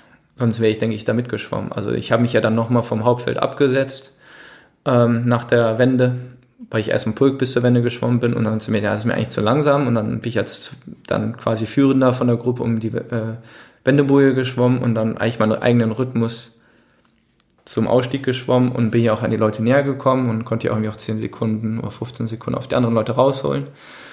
Und auch da eine lustige Geschichte hat anscheinend Sebastian Kiene an der Wechselzone mitbekommen, dass ich vor ihm aufs Rad steigen werde. Und auf einmal drehe ich mich um und dann sehe ich, jemand völlig blau am, quasi an mir vorbeiläuft. Das war halt Sebastian Kiene, weil er halt Angst hatte, dass ich vor ihm aufs Rad Ja. wechsle und dann der Zug dann abgefahren ist. Ja. Aber er ist ja dann ein paar Kilometer später mit ihm, sind wir dann zusammen dann losgefahren. Aber ähm, ja, das sind halt so Sachen, ähm, wo ich auch denke, da ist auch viel, viel Potenzial vorhanden. Ja. Und äh, deswegen, ja, Also genau, du bist in, in Heilbronn, warst du, glaube ich, dann als Vierter aus dem Wasser. Vierter aus dem Wasser, ja. In, in äh, Bonn bist du als Erster aus dem Wasser gekommen. Genau. Und ähm, du hast das Rennen in der zweiten Bundesliga schon angesprochen. Ich glaube, da bist du auf dem Rad, war das das Rennen, wo du irgendwie 399 Watt getreten hast? Ja, genau. Für 27 Minuten oder so? Ja. Ja, ja. Also, Ja, natürlich, also ich, ne, ich, aber man muss ja sagen, ich war ja auch ja sechs Jahre lang Radprofi und ich weiß auch, wie man Rad zu fahren hat. Das Ja, habe ich jetzt auch jetzt klar. in Düsseldorf gemerkt. Ich glaube, als 50. aus dem Wasser, und ich habe echt richtig kassiert beim Schwimmen. Ja. Und, ähm, und ja, dann ähm, es war klar, das Loch zu vorne ist eine Minute 20 oder so zur Mhm. ersten Spitzengruppe, was halt schon verdammt viel ist. Äh, und dann bin ich halt von der vierten, hinter der vierten Radgruppe war ich, bin ich von der hinteren vierten Radgruppe in die erste Radgruppe mit Richard Murray gefahren. Ja. Und ich glaube, das war Normalized Power 407. Es hat viele Brücken drin und viele Kurven, deswegen ist die Average nicht so hoch. Ich glaube, die müsste bei 370 oder sowas gewesen sein. Ähm, aber ist ja klar, also ich war Radprofi, von daher ist da auch, finde ich das jetzt nicht so, also es ist bemerkenswert oder ist toll, aber es sollte auch nicht so bemerkenswert sein. Ich sollte, denke ich, eher, ich habe drei Leute beim Laufen eingeholt, äh, beziehungsweise fünf, zwei haben sich, was so heiß war, in der Verpflegung kurz mal ausgeruht. Und ähm, das ist auf jeden Fall, ähm, das finde ich halt bemerkenswerter dann vielleicht eher. ne? Also es waren jetzt keine ganzen fünf Kilometer, aber ich glaube, die meine fünf Kilometer wäre so bei 5,20 dann gewesen. Auf fünf Kilometer.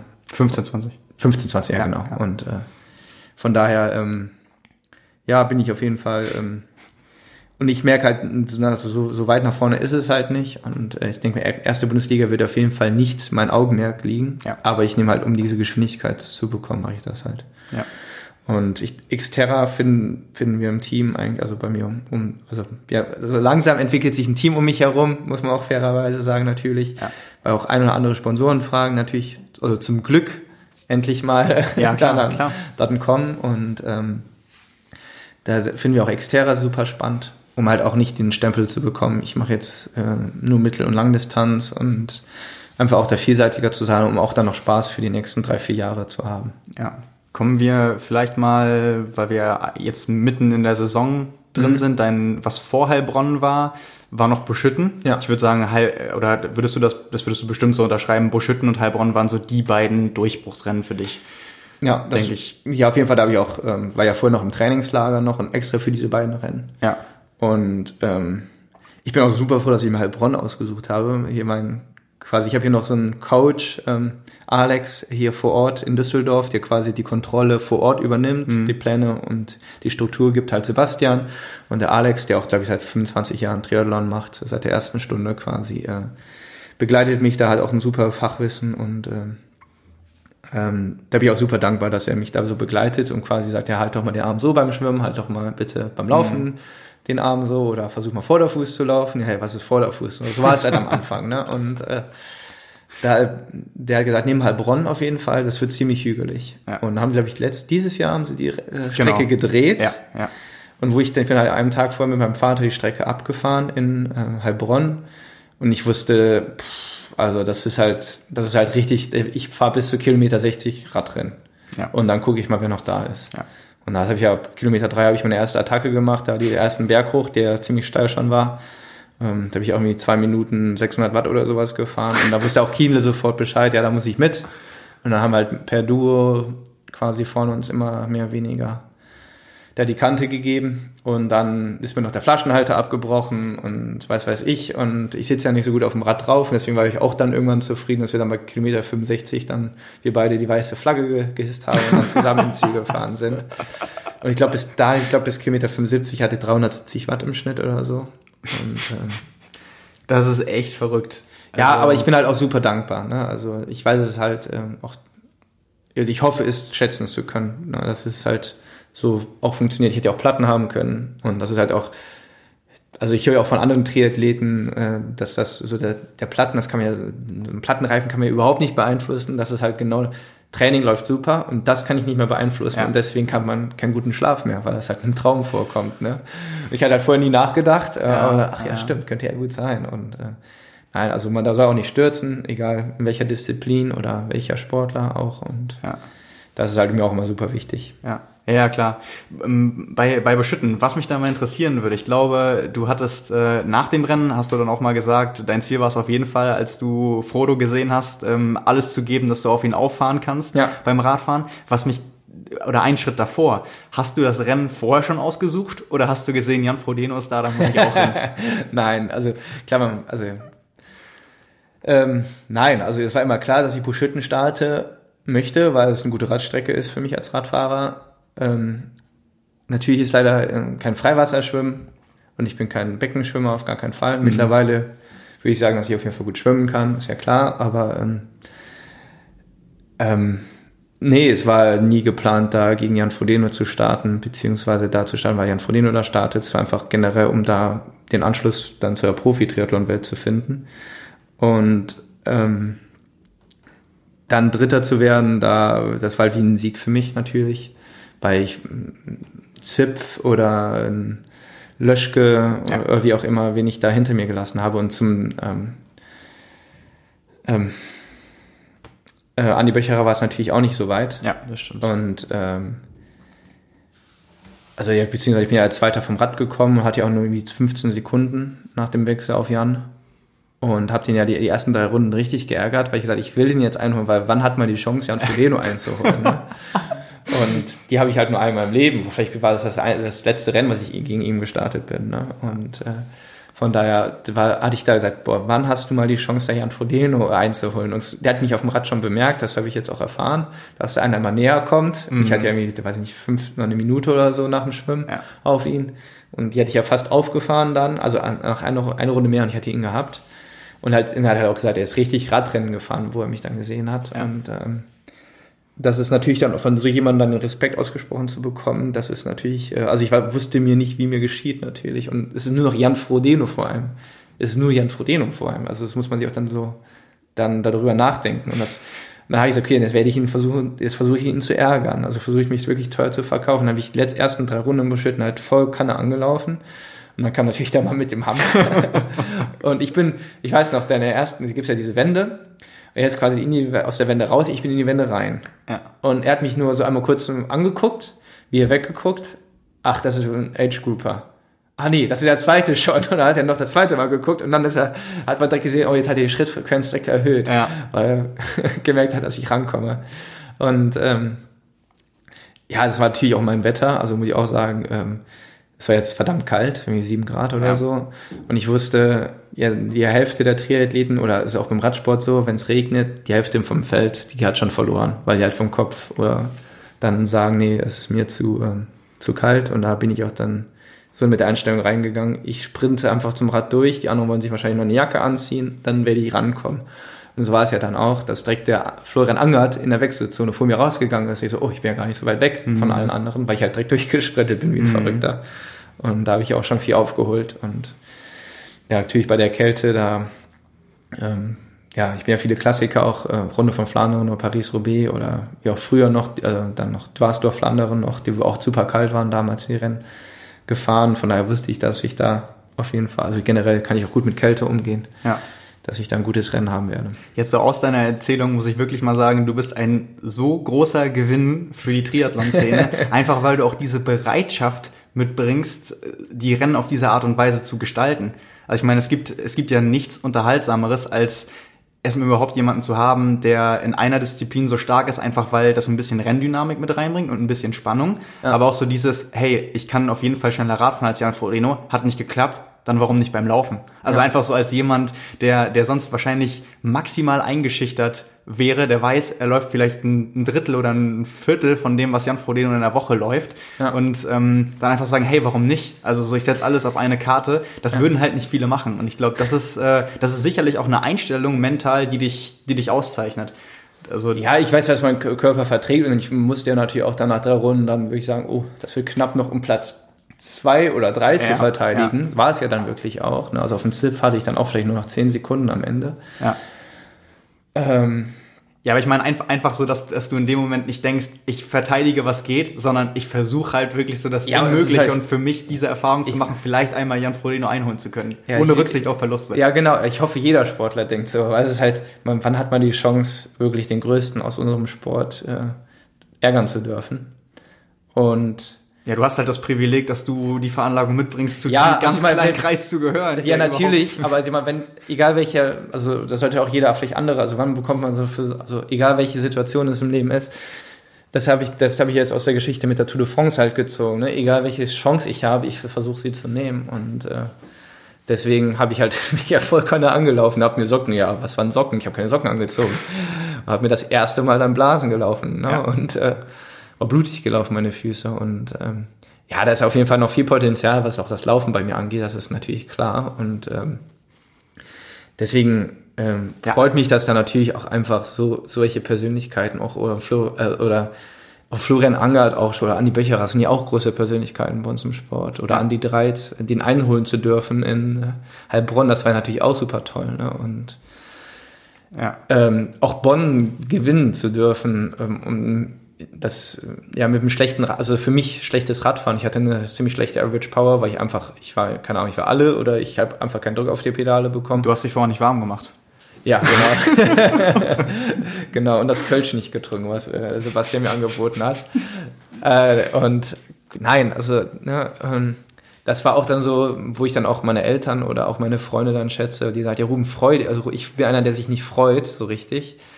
Und Ruben, verdammt, freu dich doch jetzt mal. Du hast ja. Bonn gewonnen, was einer der traditionsreichsten ähm, Veranstaltungen in Deutschland ist. Und ähm, was ich auch, was ähm, ich bin ja auch, denke ich, ein sehr emotionaler Mensch. Ähm, was ich auch toll fand, zum Beispiel das letzte Mal, wo aus unserer Familie jemand im Rhein geschwommen ist, war mein Großvater, der dieses Jahr auch 100 wird. Ähm, der war auch äh, mehrere Jahre in Gefangenschaft nach dem Zweiten Weltkrieg und äh, das, um das so ein bisschen jetzt mal geschichtlich, geschichtlich aufzuf, ähm, ähm, ja, aufzufassen. Ähm, der hat versucht, immer aus der Kriegsgefangenschaft zu fliehen, musste immer durch einen äh, Fluss schwimmen, die Put oder sowas heißt, an der mhm. Ukraine. Mhm. Und am nächsten, auf der anderen Seite standen die Russen schon wieder und haben ihn eingesammelt. und äh, dann hat er dann später das so mitgenommen, dass er dann immer bei so ähm, Veranstaltungen, irgendwie, ich glaube, Königswinter Bonn oder irgendwie so, es gibt so, so traditionsreiche Schwimmen, wo mhm. du mal mehrere Kilometer im Rhein schwimmt. Und, das, und mein Vater hat mir noch vorher erzählt, ja, das letzte Mal, wo hier in Zepunske im Wasser war, war dein Opa, der dieses Jahrhundert wird, der auch hier im Rhein geschwommen ist, genau an der gleichen Stelle. und das sowas nehme ich mir dann fürs Schwimmen damit auch. Ne? Und das ist halt auch dann natürlich toll, dann äh, da irgendwie auch dankbar zu sein, dass man sowas machen darf. Und ähm, natürlich, das Radfahren war ja auch äh, okay, ich, also sehr gut eigentlich, haben da trotzdem sechs Minuten aufgeholt auf die Verfolger, die ich dann im Laufen, konnte, Laufen konnte ich so eigentlich veranstalten, wie ich machen wollte, weil ja. ich wusste, sechs Minuten holt man nicht so schnell auf, ja. außer ich verlaufe jetzt in einer sechs Minuten Pace. Das äh, laufe ich hier mittlerweile schon schneller und äh, nein, da bin ich äh, ja ein Ticken und ja, ich bin trotzdem gut gelaufen. Ich bin 3,35 im Schnitt gelaufen. Ja, das ist wirklich gut. Äh, und ähm, nein, ich bin da auch super, super dankbar, auch jedem, auch hier in Düsseldorf, der mich hier im Triathlon unterstützt. Ähm, generell auch die Szene im Triathlon, die ist, äh, hat mich da auch, wie gesagt, nach dem, nach der Katastrophe 2017 mich da super ähm, ja, aufgenommen. Ich finde das sehr, sehr faszinierend, diesen Spagat von dir zwischen der Bodenständigkeit, die du hast, mhm. und den Zielen, die du verfolgst.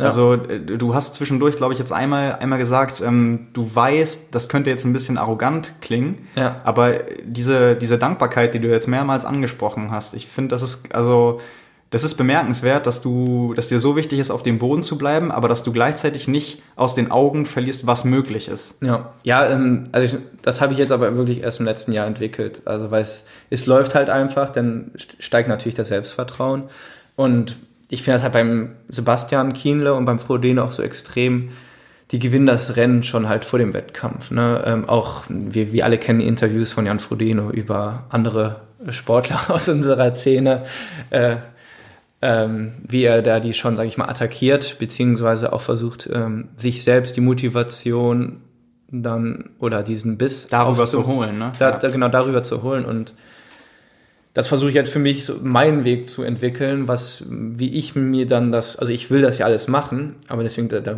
kann ich nicht nur dank, dank, dankbar sein, da muss ich auch mal Ankündigungen machen, ich will das machen natürlich und, äh, was ja da sehr mit reinspielt, ist, sobald man etwas ausspricht, auch psychologisch, wird es suchst, ja, du, suchst du in den Gedanken schon mal Wege, das zu erreichen. Du spielst die Szenarien im Kopf durch und es gibt ja auch wirklich Studien, die belegen, sobald du dir etwas vorstellst, ist, es gibt ja nicht umsonst den Spruch, wenn du, du, du musst es träumen, bevor du es machst. Ja. Und äh, das ist sicherlich ja auch eine Sache dabei. Die andere ist aber auch, sobald du etwas aussprichst, ist es ein Stück weit eine Verpflichtung. Ja. Und ähm, du baust dir damit, gerade wenn man eine Person der Öffentlichkeit ist, was man als Profisportler dann gerade in der Szene nun mal ist, du baust ja dann auch eine gewisse Art von Druck auf dich selbst ja. auf, sobald du das wirklich aussprichst und nicht mehr diese, ich mach mal mit und guck mal weiter.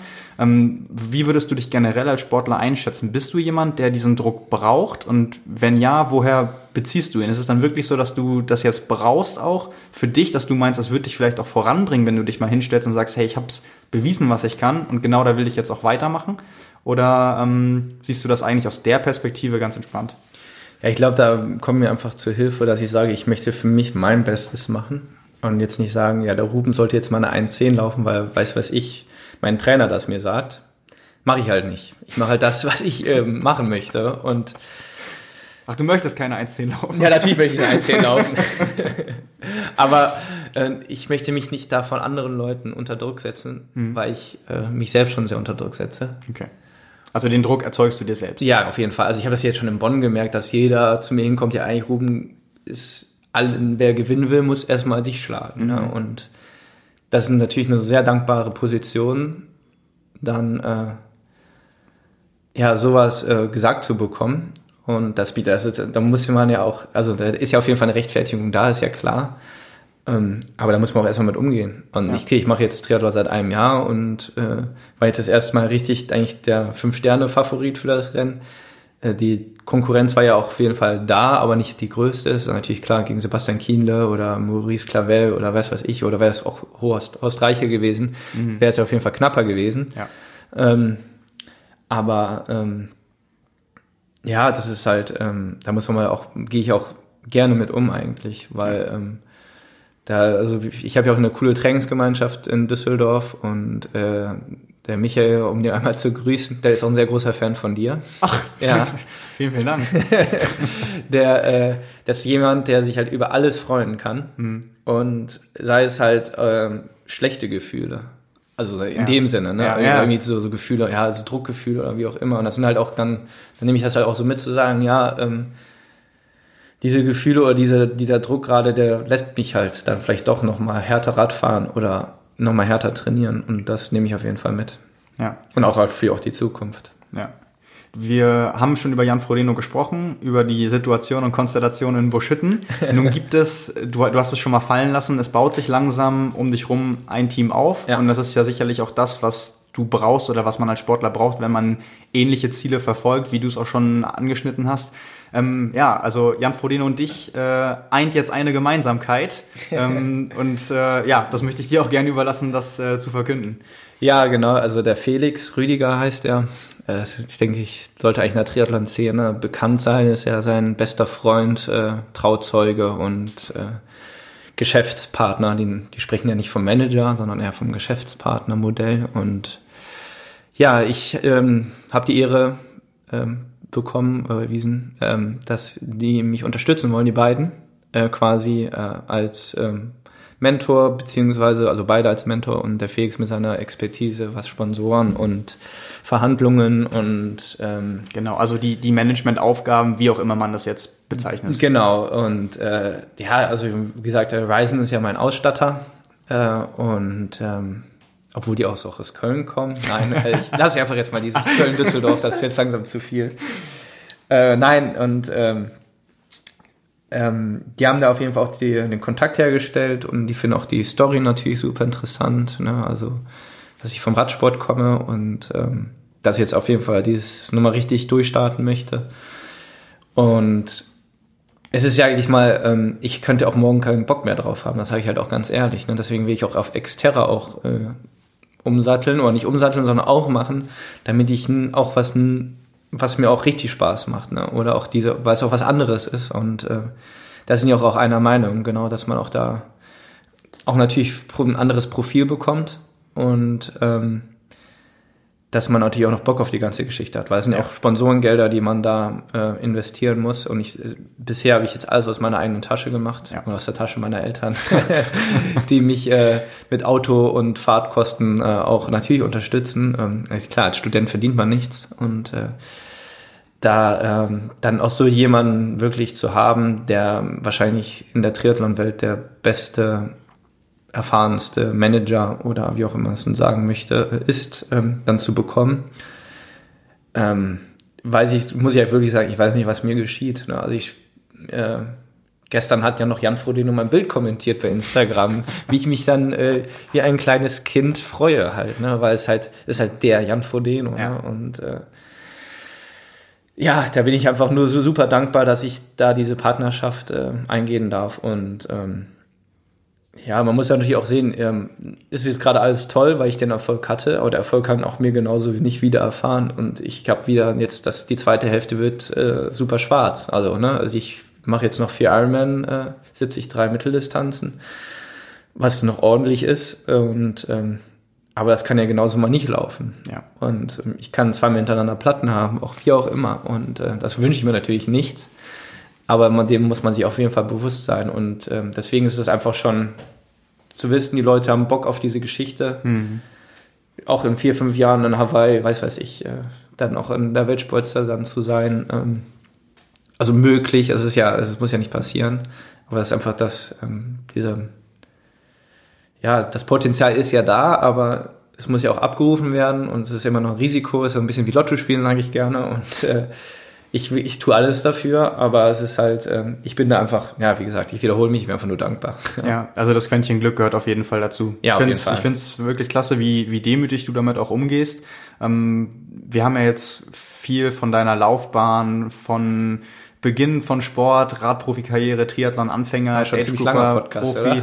Genau, definitiv. Aber ich glaube, die, die Geschichte gibt's auch mal her und gerade weil man, weil viele auch echt nicht wissen, was für einen Hintergrund du hast. Ja. Ähm, ist es, glaube ich, sind, sind viele bestimmt dankbar, dass es so ausführlich ist. Wir haben das Kapitel sicherlich, äh, man, man kann noch über vieles mehr sprechen und ja, noch ausführlicher. Fall. Aber sagen wir mal, wir haben den Weg jetzt bis hier ähm, abgehakt. Nun ist natürlich das äh, oder eine große Frage, was dir noch bevorsteht. Auch in, in naher Zukunft und in ferner Zukunft sowieso. Also vielleicht, äh, um das komplett zu machen, noch einen Blick in die Zukunft zu werfen. Was ähm, sind noch für diese Saison deine Ziele? Und äh, was steht dann erstmal an für dich?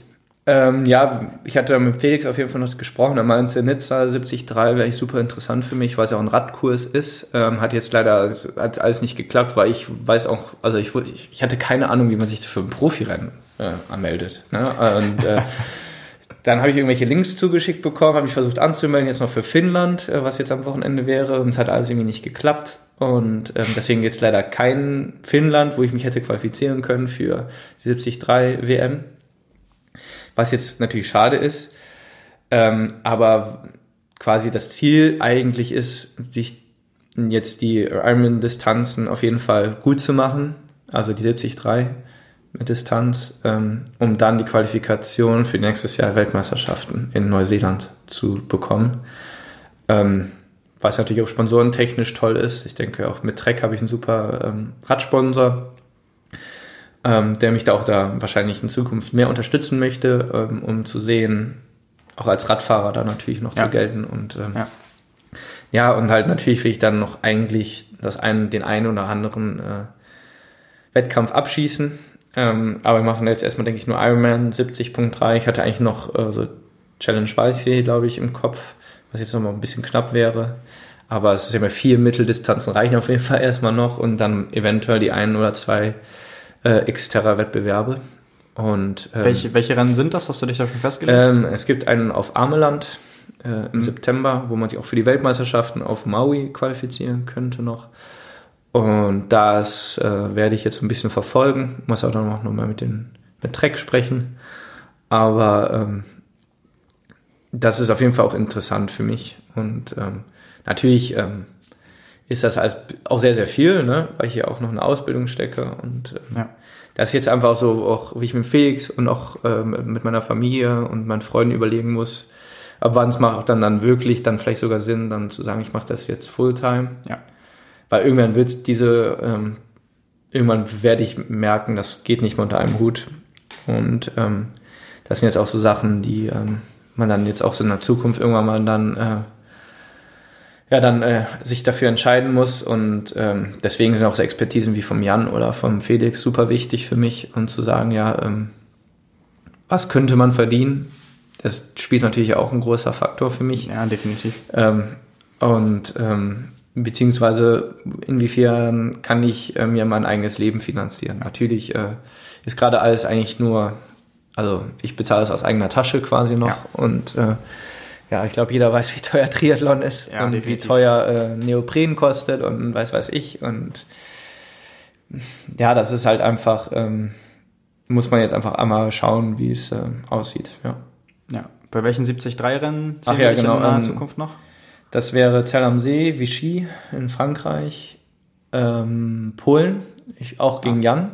ja. Und- Kriegst du doch nochmal die Chance. Ja, äh, deswegen, äh, ähm, da freue ich mich auch drauf, um dann vielleicht doch am Rad ranzukommen oder vielleicht im Schwimmen, den gar nicht erst wegzulassen.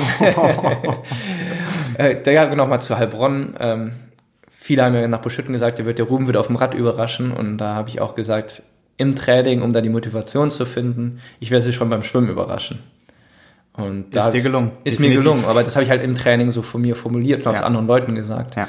Und ähm, ja klar, als Vierter aus dem Wasser zu kommen, sich nochmal von der Verfolgergruppe abzusetzen, von der Größen, das ist natürlich ähm, dann auch ähm, toll dann auf jeden Fall. Und ja, und dann ähm, Polen und dann wir noch einen in Portugal und eventuell mache ich noch den einen oder anderen Challenge-Wettbewerb.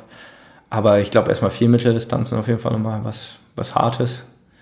Also es sind zum Glück immer so zwei, drei Wochen dazwischen. Also da kann man sich wirklich auch drauf ähm, fokussieren. Nächste Woche gehe ich sogar auf die Bahn, mal jetzt endlich mal einen Aerotest und nochmal an der Position arbeiten, weil die ist echt Katastrophe. Das habe ich immer in Bonn halt gemerkt, dass ich keinen Druck auf die Pedale bekommen habe.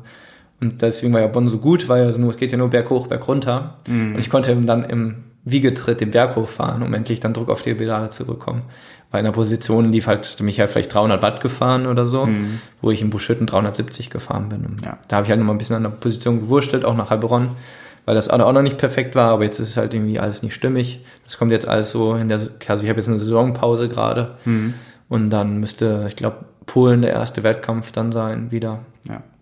Und freue mich jetzt auf jeden Fall auf die nächsten anderthalb Monate Training. Vielleicht gehe ich nochmal nach Girona ins Trainingslager. Das auch nochmal, steht auch nochmal zur Diskussion. Und ähm, ja, freue mich da auf jeden Fall auf die Zukunft. Auch für nächstes Jahr. Dann auch dann Bundesliga vielleicht nochmal zu machen. Ja. Ähm, für dieses Jahr soll es eigentlich gewesen sein. Jetzt nach Düsseldorf. Aber es ist halt auch, das macht auch eine Menge Spaß. Das ist echt Du hast auf jeden Fall ein straffes Programm dann noch äh, vor dir. Ja, auf jeden Fall, aber das brauche ich auch. Ich möchte halt, ich merke halt nach jedem Rennen habe ich wieder Ehrgeiz, wieder zu trainieren. Und Ja. deswegen mache ich auch gerne dann die Rennen. Zu sagen, zu sehen, wo sind meine Probleme. Und dann analysiere, analysiere ich auch sehr, sehr gerne. Ja, jetzt im Schwimmen hat es nicht geha- hingehauen, also die ist mir die ersten 200 Meter voll weggeschwommen und dann kam ich erst wieder rein. Also ich brauchte so 200 Meter, um ins Schwimmen zu bekommen. Natürlich habe ich auch ein paar in die Fresse bekommen, aber ähm, das sind jetzt einfach so Sachen, ähm, ich überlege halt auch, vielleicht richtig in so einen Schwimmclub zu gehen Ja. um da wirklich dann auch, weiß weiß ich, mal Abgang 1,20, 20, 20 mal zu machen oder wie auch immer, wie man, was so dann so die Geheimrezepte sind, einfach dann sich Stück für Stück einfach zu profes- professionalisieren. Das Und, äh, Lionel Sanders Gedächtnisset mit seiner Schwimmgeschichte, dass er mal das Video gesehen hat von Craig Alexander, wie er 20 mal 100 auf 1,20 abgeschwommen ist und sich dann vorgenommen hat, dass er quasi ein Schwimmer ist, wenn er das das erste Mal in seinem Leben schafft. Das äh, geht so ein bisschen in die Richtung, da muss ich mich gerade dran erinnern. ja, genau, und das ist halt, ne, wie auch gerade im Podcast halt erwähnt, ähm, Stück für Stück sich verbessern, um damit, weil es ist halt, wenn jetzt die Lernkurve zu stark ist, denke ich auch, das ist nicht nachhaltig und Ja. einfach das nachhaltig gestalten, konservativ angehen, dass man auf jeden Fall nicht das verliert, was man schon erreicht hat, um dann hoffentlich in drei, vier Jahren ähm, Cameron Wurf äh, wegzulaufen. Du, du sprichst es gerade schon an und ähm, das ist sicherlich auch etwas, was sich viele Leute fragen, die so ein bisschen, also die definitiv mitfiebern werden, wohin deine Reise hingeht. Ja. Wenn du das jetzt formulieren müsstest in Form von Zielen, was sind deine langfristigen Ziele? Ähm, ja, wie gesagt, Tour de France war ja immer mein Ziel. Ähm, das ist gleichzustellen, denke ich, wie äh, Hawaii im Triathlon. Äh, und von daher möchte ich ähm, Hawaii machen, wenn ich gewinne. Also ich möchte eigentlich, also nicht eigentlich, ich möchte gewinnen. Und äh, weil ähm, ja, ich halt, ich habe bis jetzt halt schon viel erreicht, natürlich, auch durch den Radsport, mehrmals deutscher Meister, aber dieser internationale Durchbruch hat mir halt gefehlt. Und ich denke, dass mit dem Hawaii-Podium und Sieg ähm, ist genau das auch dann gerechtfertigt, beziehungsweise passiert, was ich schon mir Jahre erwünscht habe, beziehungsweise Weltmeisterschaften 73 natürlich auch da äh, zu gewinnen, beziehungsweise reicht es mir auch, wenn ich einen Triathlon hier um die Ecke gewinne. Das ist natürlich auch, na, das reicht mir ja auch schon. Und äh, aber das große Ziel wird halt Hawaii, Podium und Sieg. Sein. Würdest du sagen, der Killerinstinkt, der dir gefehlt hat im Radsport, ja. den hast du jetzt im Triathlon gefunden? Weil ich würde vermuten, bei der Konkurrenz, die es mittlerweile gibt, den wirst du auf jeden Fall brauchen. Ja, auf jeden Fall. Also ich glaube, ich habe jetzt mir natürlich die Europameisterschaften, wo du auch am Start warst. äh, wo war das? Äh, Kopenhagen oder? Äh, in Elsineur, ah, aber ah, okay. in der Nähe von Kopenhagen. Ah, okay, ja, genau. Und dann, ich weiß nicht, Rudi von Wilder, wie er heißt. Rudi van Berg? Van Berg, ja, genau. Ja. Der ist ja auch, weiß nicht, 1,10 gelaufen oder so. Ja, ich glaube 1,11 gelaufen, 2,02 Rad gefahren oder so. Ja, und 1,20 ja. geschwommen oder so. Ja jo, da weiß halt sofort, wo der Hammer hängt und, und der hat Gomez geschlagen, wer halt, äh, genau, keinem, muss keinem erklären, wer Gomez ist. Ähm, von da habe ich da auch super viel Respekt vor den Leuten und das sind halt, die werden mir halt, die werden mir noch die Ohren lang ziehen, auf jeden Fall.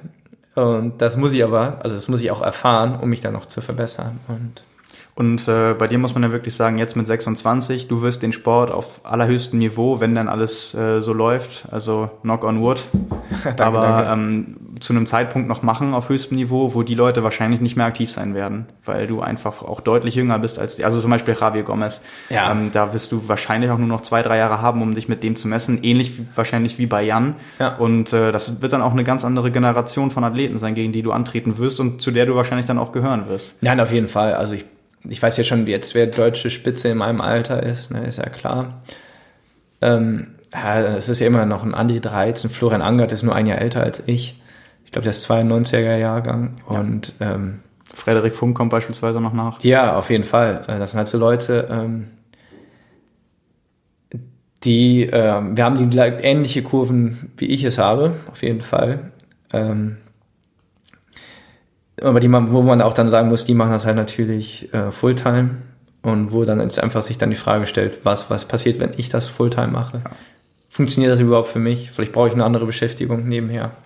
Und ähm, von daher bin ich einfach ähm, ja auf dem Weg auch super ähm, gespannt, wie der dann aussieht, wie auch immer. Aber ähm, ja, man muss halt, wie gesagt, ähm, von solchen Leuten äh, die Ohren lang gezogen bekommen, um sich zu verbessern. Deswegen war es auch so aufschlussreich, gegen einen Kino zu fahren. Und ich hatte ihn halt, also ich sag mal, ich habe alle Triathleten als typische Triathleten, als Radsportler abgestempelt, fahren mit dem Visier trainieren, haben immer Kompressionssocken an, fahren immer mit Triathlon-Schuhen. Also ich habe jetzt erst das erste Mal Triathlon-Schuhe für die Bundesliga in Düsseldorf gekauft weil es bringt halt schon was, ne? so 20 Sekunden oder mehr ja. im Wechsel. Ja. Und ich hatte einen ziemlich schlechten Wechsel trotzdem in Düsseldorf. Und ähm, ja, das ist halt, ähm, nee, ich, ich, ich nehme das halt, also ich freue mich darauf und ähm, die, die Jungs, ähm, die werden mir auf jeden Fall noch oft genug zeigen, wo der Hammer hängt. Und ähm, das brauche ich aber auch, um dann auch im Training mich verbessern zu können. Weil jetzt läuft es halt einfach so, ohne dass ich viel mache. Ja. Und es wird auf jeden Fall die Situation kommen, wo es nicht mehr läuft, wo dann die Kurve aufgehört hat zu wachsen. Und da heißt, und dann muss ich halt dann sagen, was ich gelernt habe aus den letzten Jahren. Ich habe die Tour nicht geschafft, ich habe, äh, was weiß ich, kein richtiges Rennen abgeschossen. Ich war immer quasi Weltmeister von meinen Trainingswerten her, aber ich war halt nie Weltmeister. und diese Erfahrungen gemacht zu haben, hilft mir dann jetzt für die nächsten Jahre auf jeden Fall. Und in solchen Momenten dann nee, ich mache das jetzt noch, ich mache das, ich ziehe da jetzt durch und ja, muss aber auch am Ende natürlich alles gut gehen. Ich finde, äh, das waren wunderbare Schlussworte und die Frage nach dem Vollzeit-Profitum stellt sich spätestens dann, wenn die Schulzeit bei Sebastian vorbei ist und er dich vielleicht doch noch ein bisschen mehr laufen lässt. Ja, auf jeden Fall. Ähm, genau. Ja, ich bedanke mich erstmal für deine Zeit, für die ja teilweise sehr persönlichen Eindrücke, für deine ehrlichen Worte Danke. und ich bin mir relativ sicher, wir werden uns an anderer Stelle wiederhören, wiedersehen. Auf jeden Fall, hoffentlich. Und ähm, ja, mit vielen Updates äh, wirst du dann hoffentlich äh, die Triathlon-Welt noch in naher und ferner Zukunft erfreuen. An der Stelle nochmal vielen Dank für deine Zeit. Danke und, auch. Ähm, ja, schön, dass äh, genau. äh, ihr zugehört habt. Bis genau. zum nächsten Mal. Tschüss. Ja, vielen Dank, dass ihr bei Triathlon Talk mit dabei wart. Wenn euch das Format gefallen hat, dann abonniert uns gerne, das würde uns sehr freuen. Und wenn ihr Kommentare habt, Feedback, Fragen oder Ideen, dann schreibt uns einfach bei Facebook, Instagram oder per Mail. Und ansonsten würden wir uns freuen, wenn ihr auch bei der nächsten Ausgabe von Triathlon Talk wieder reinhört.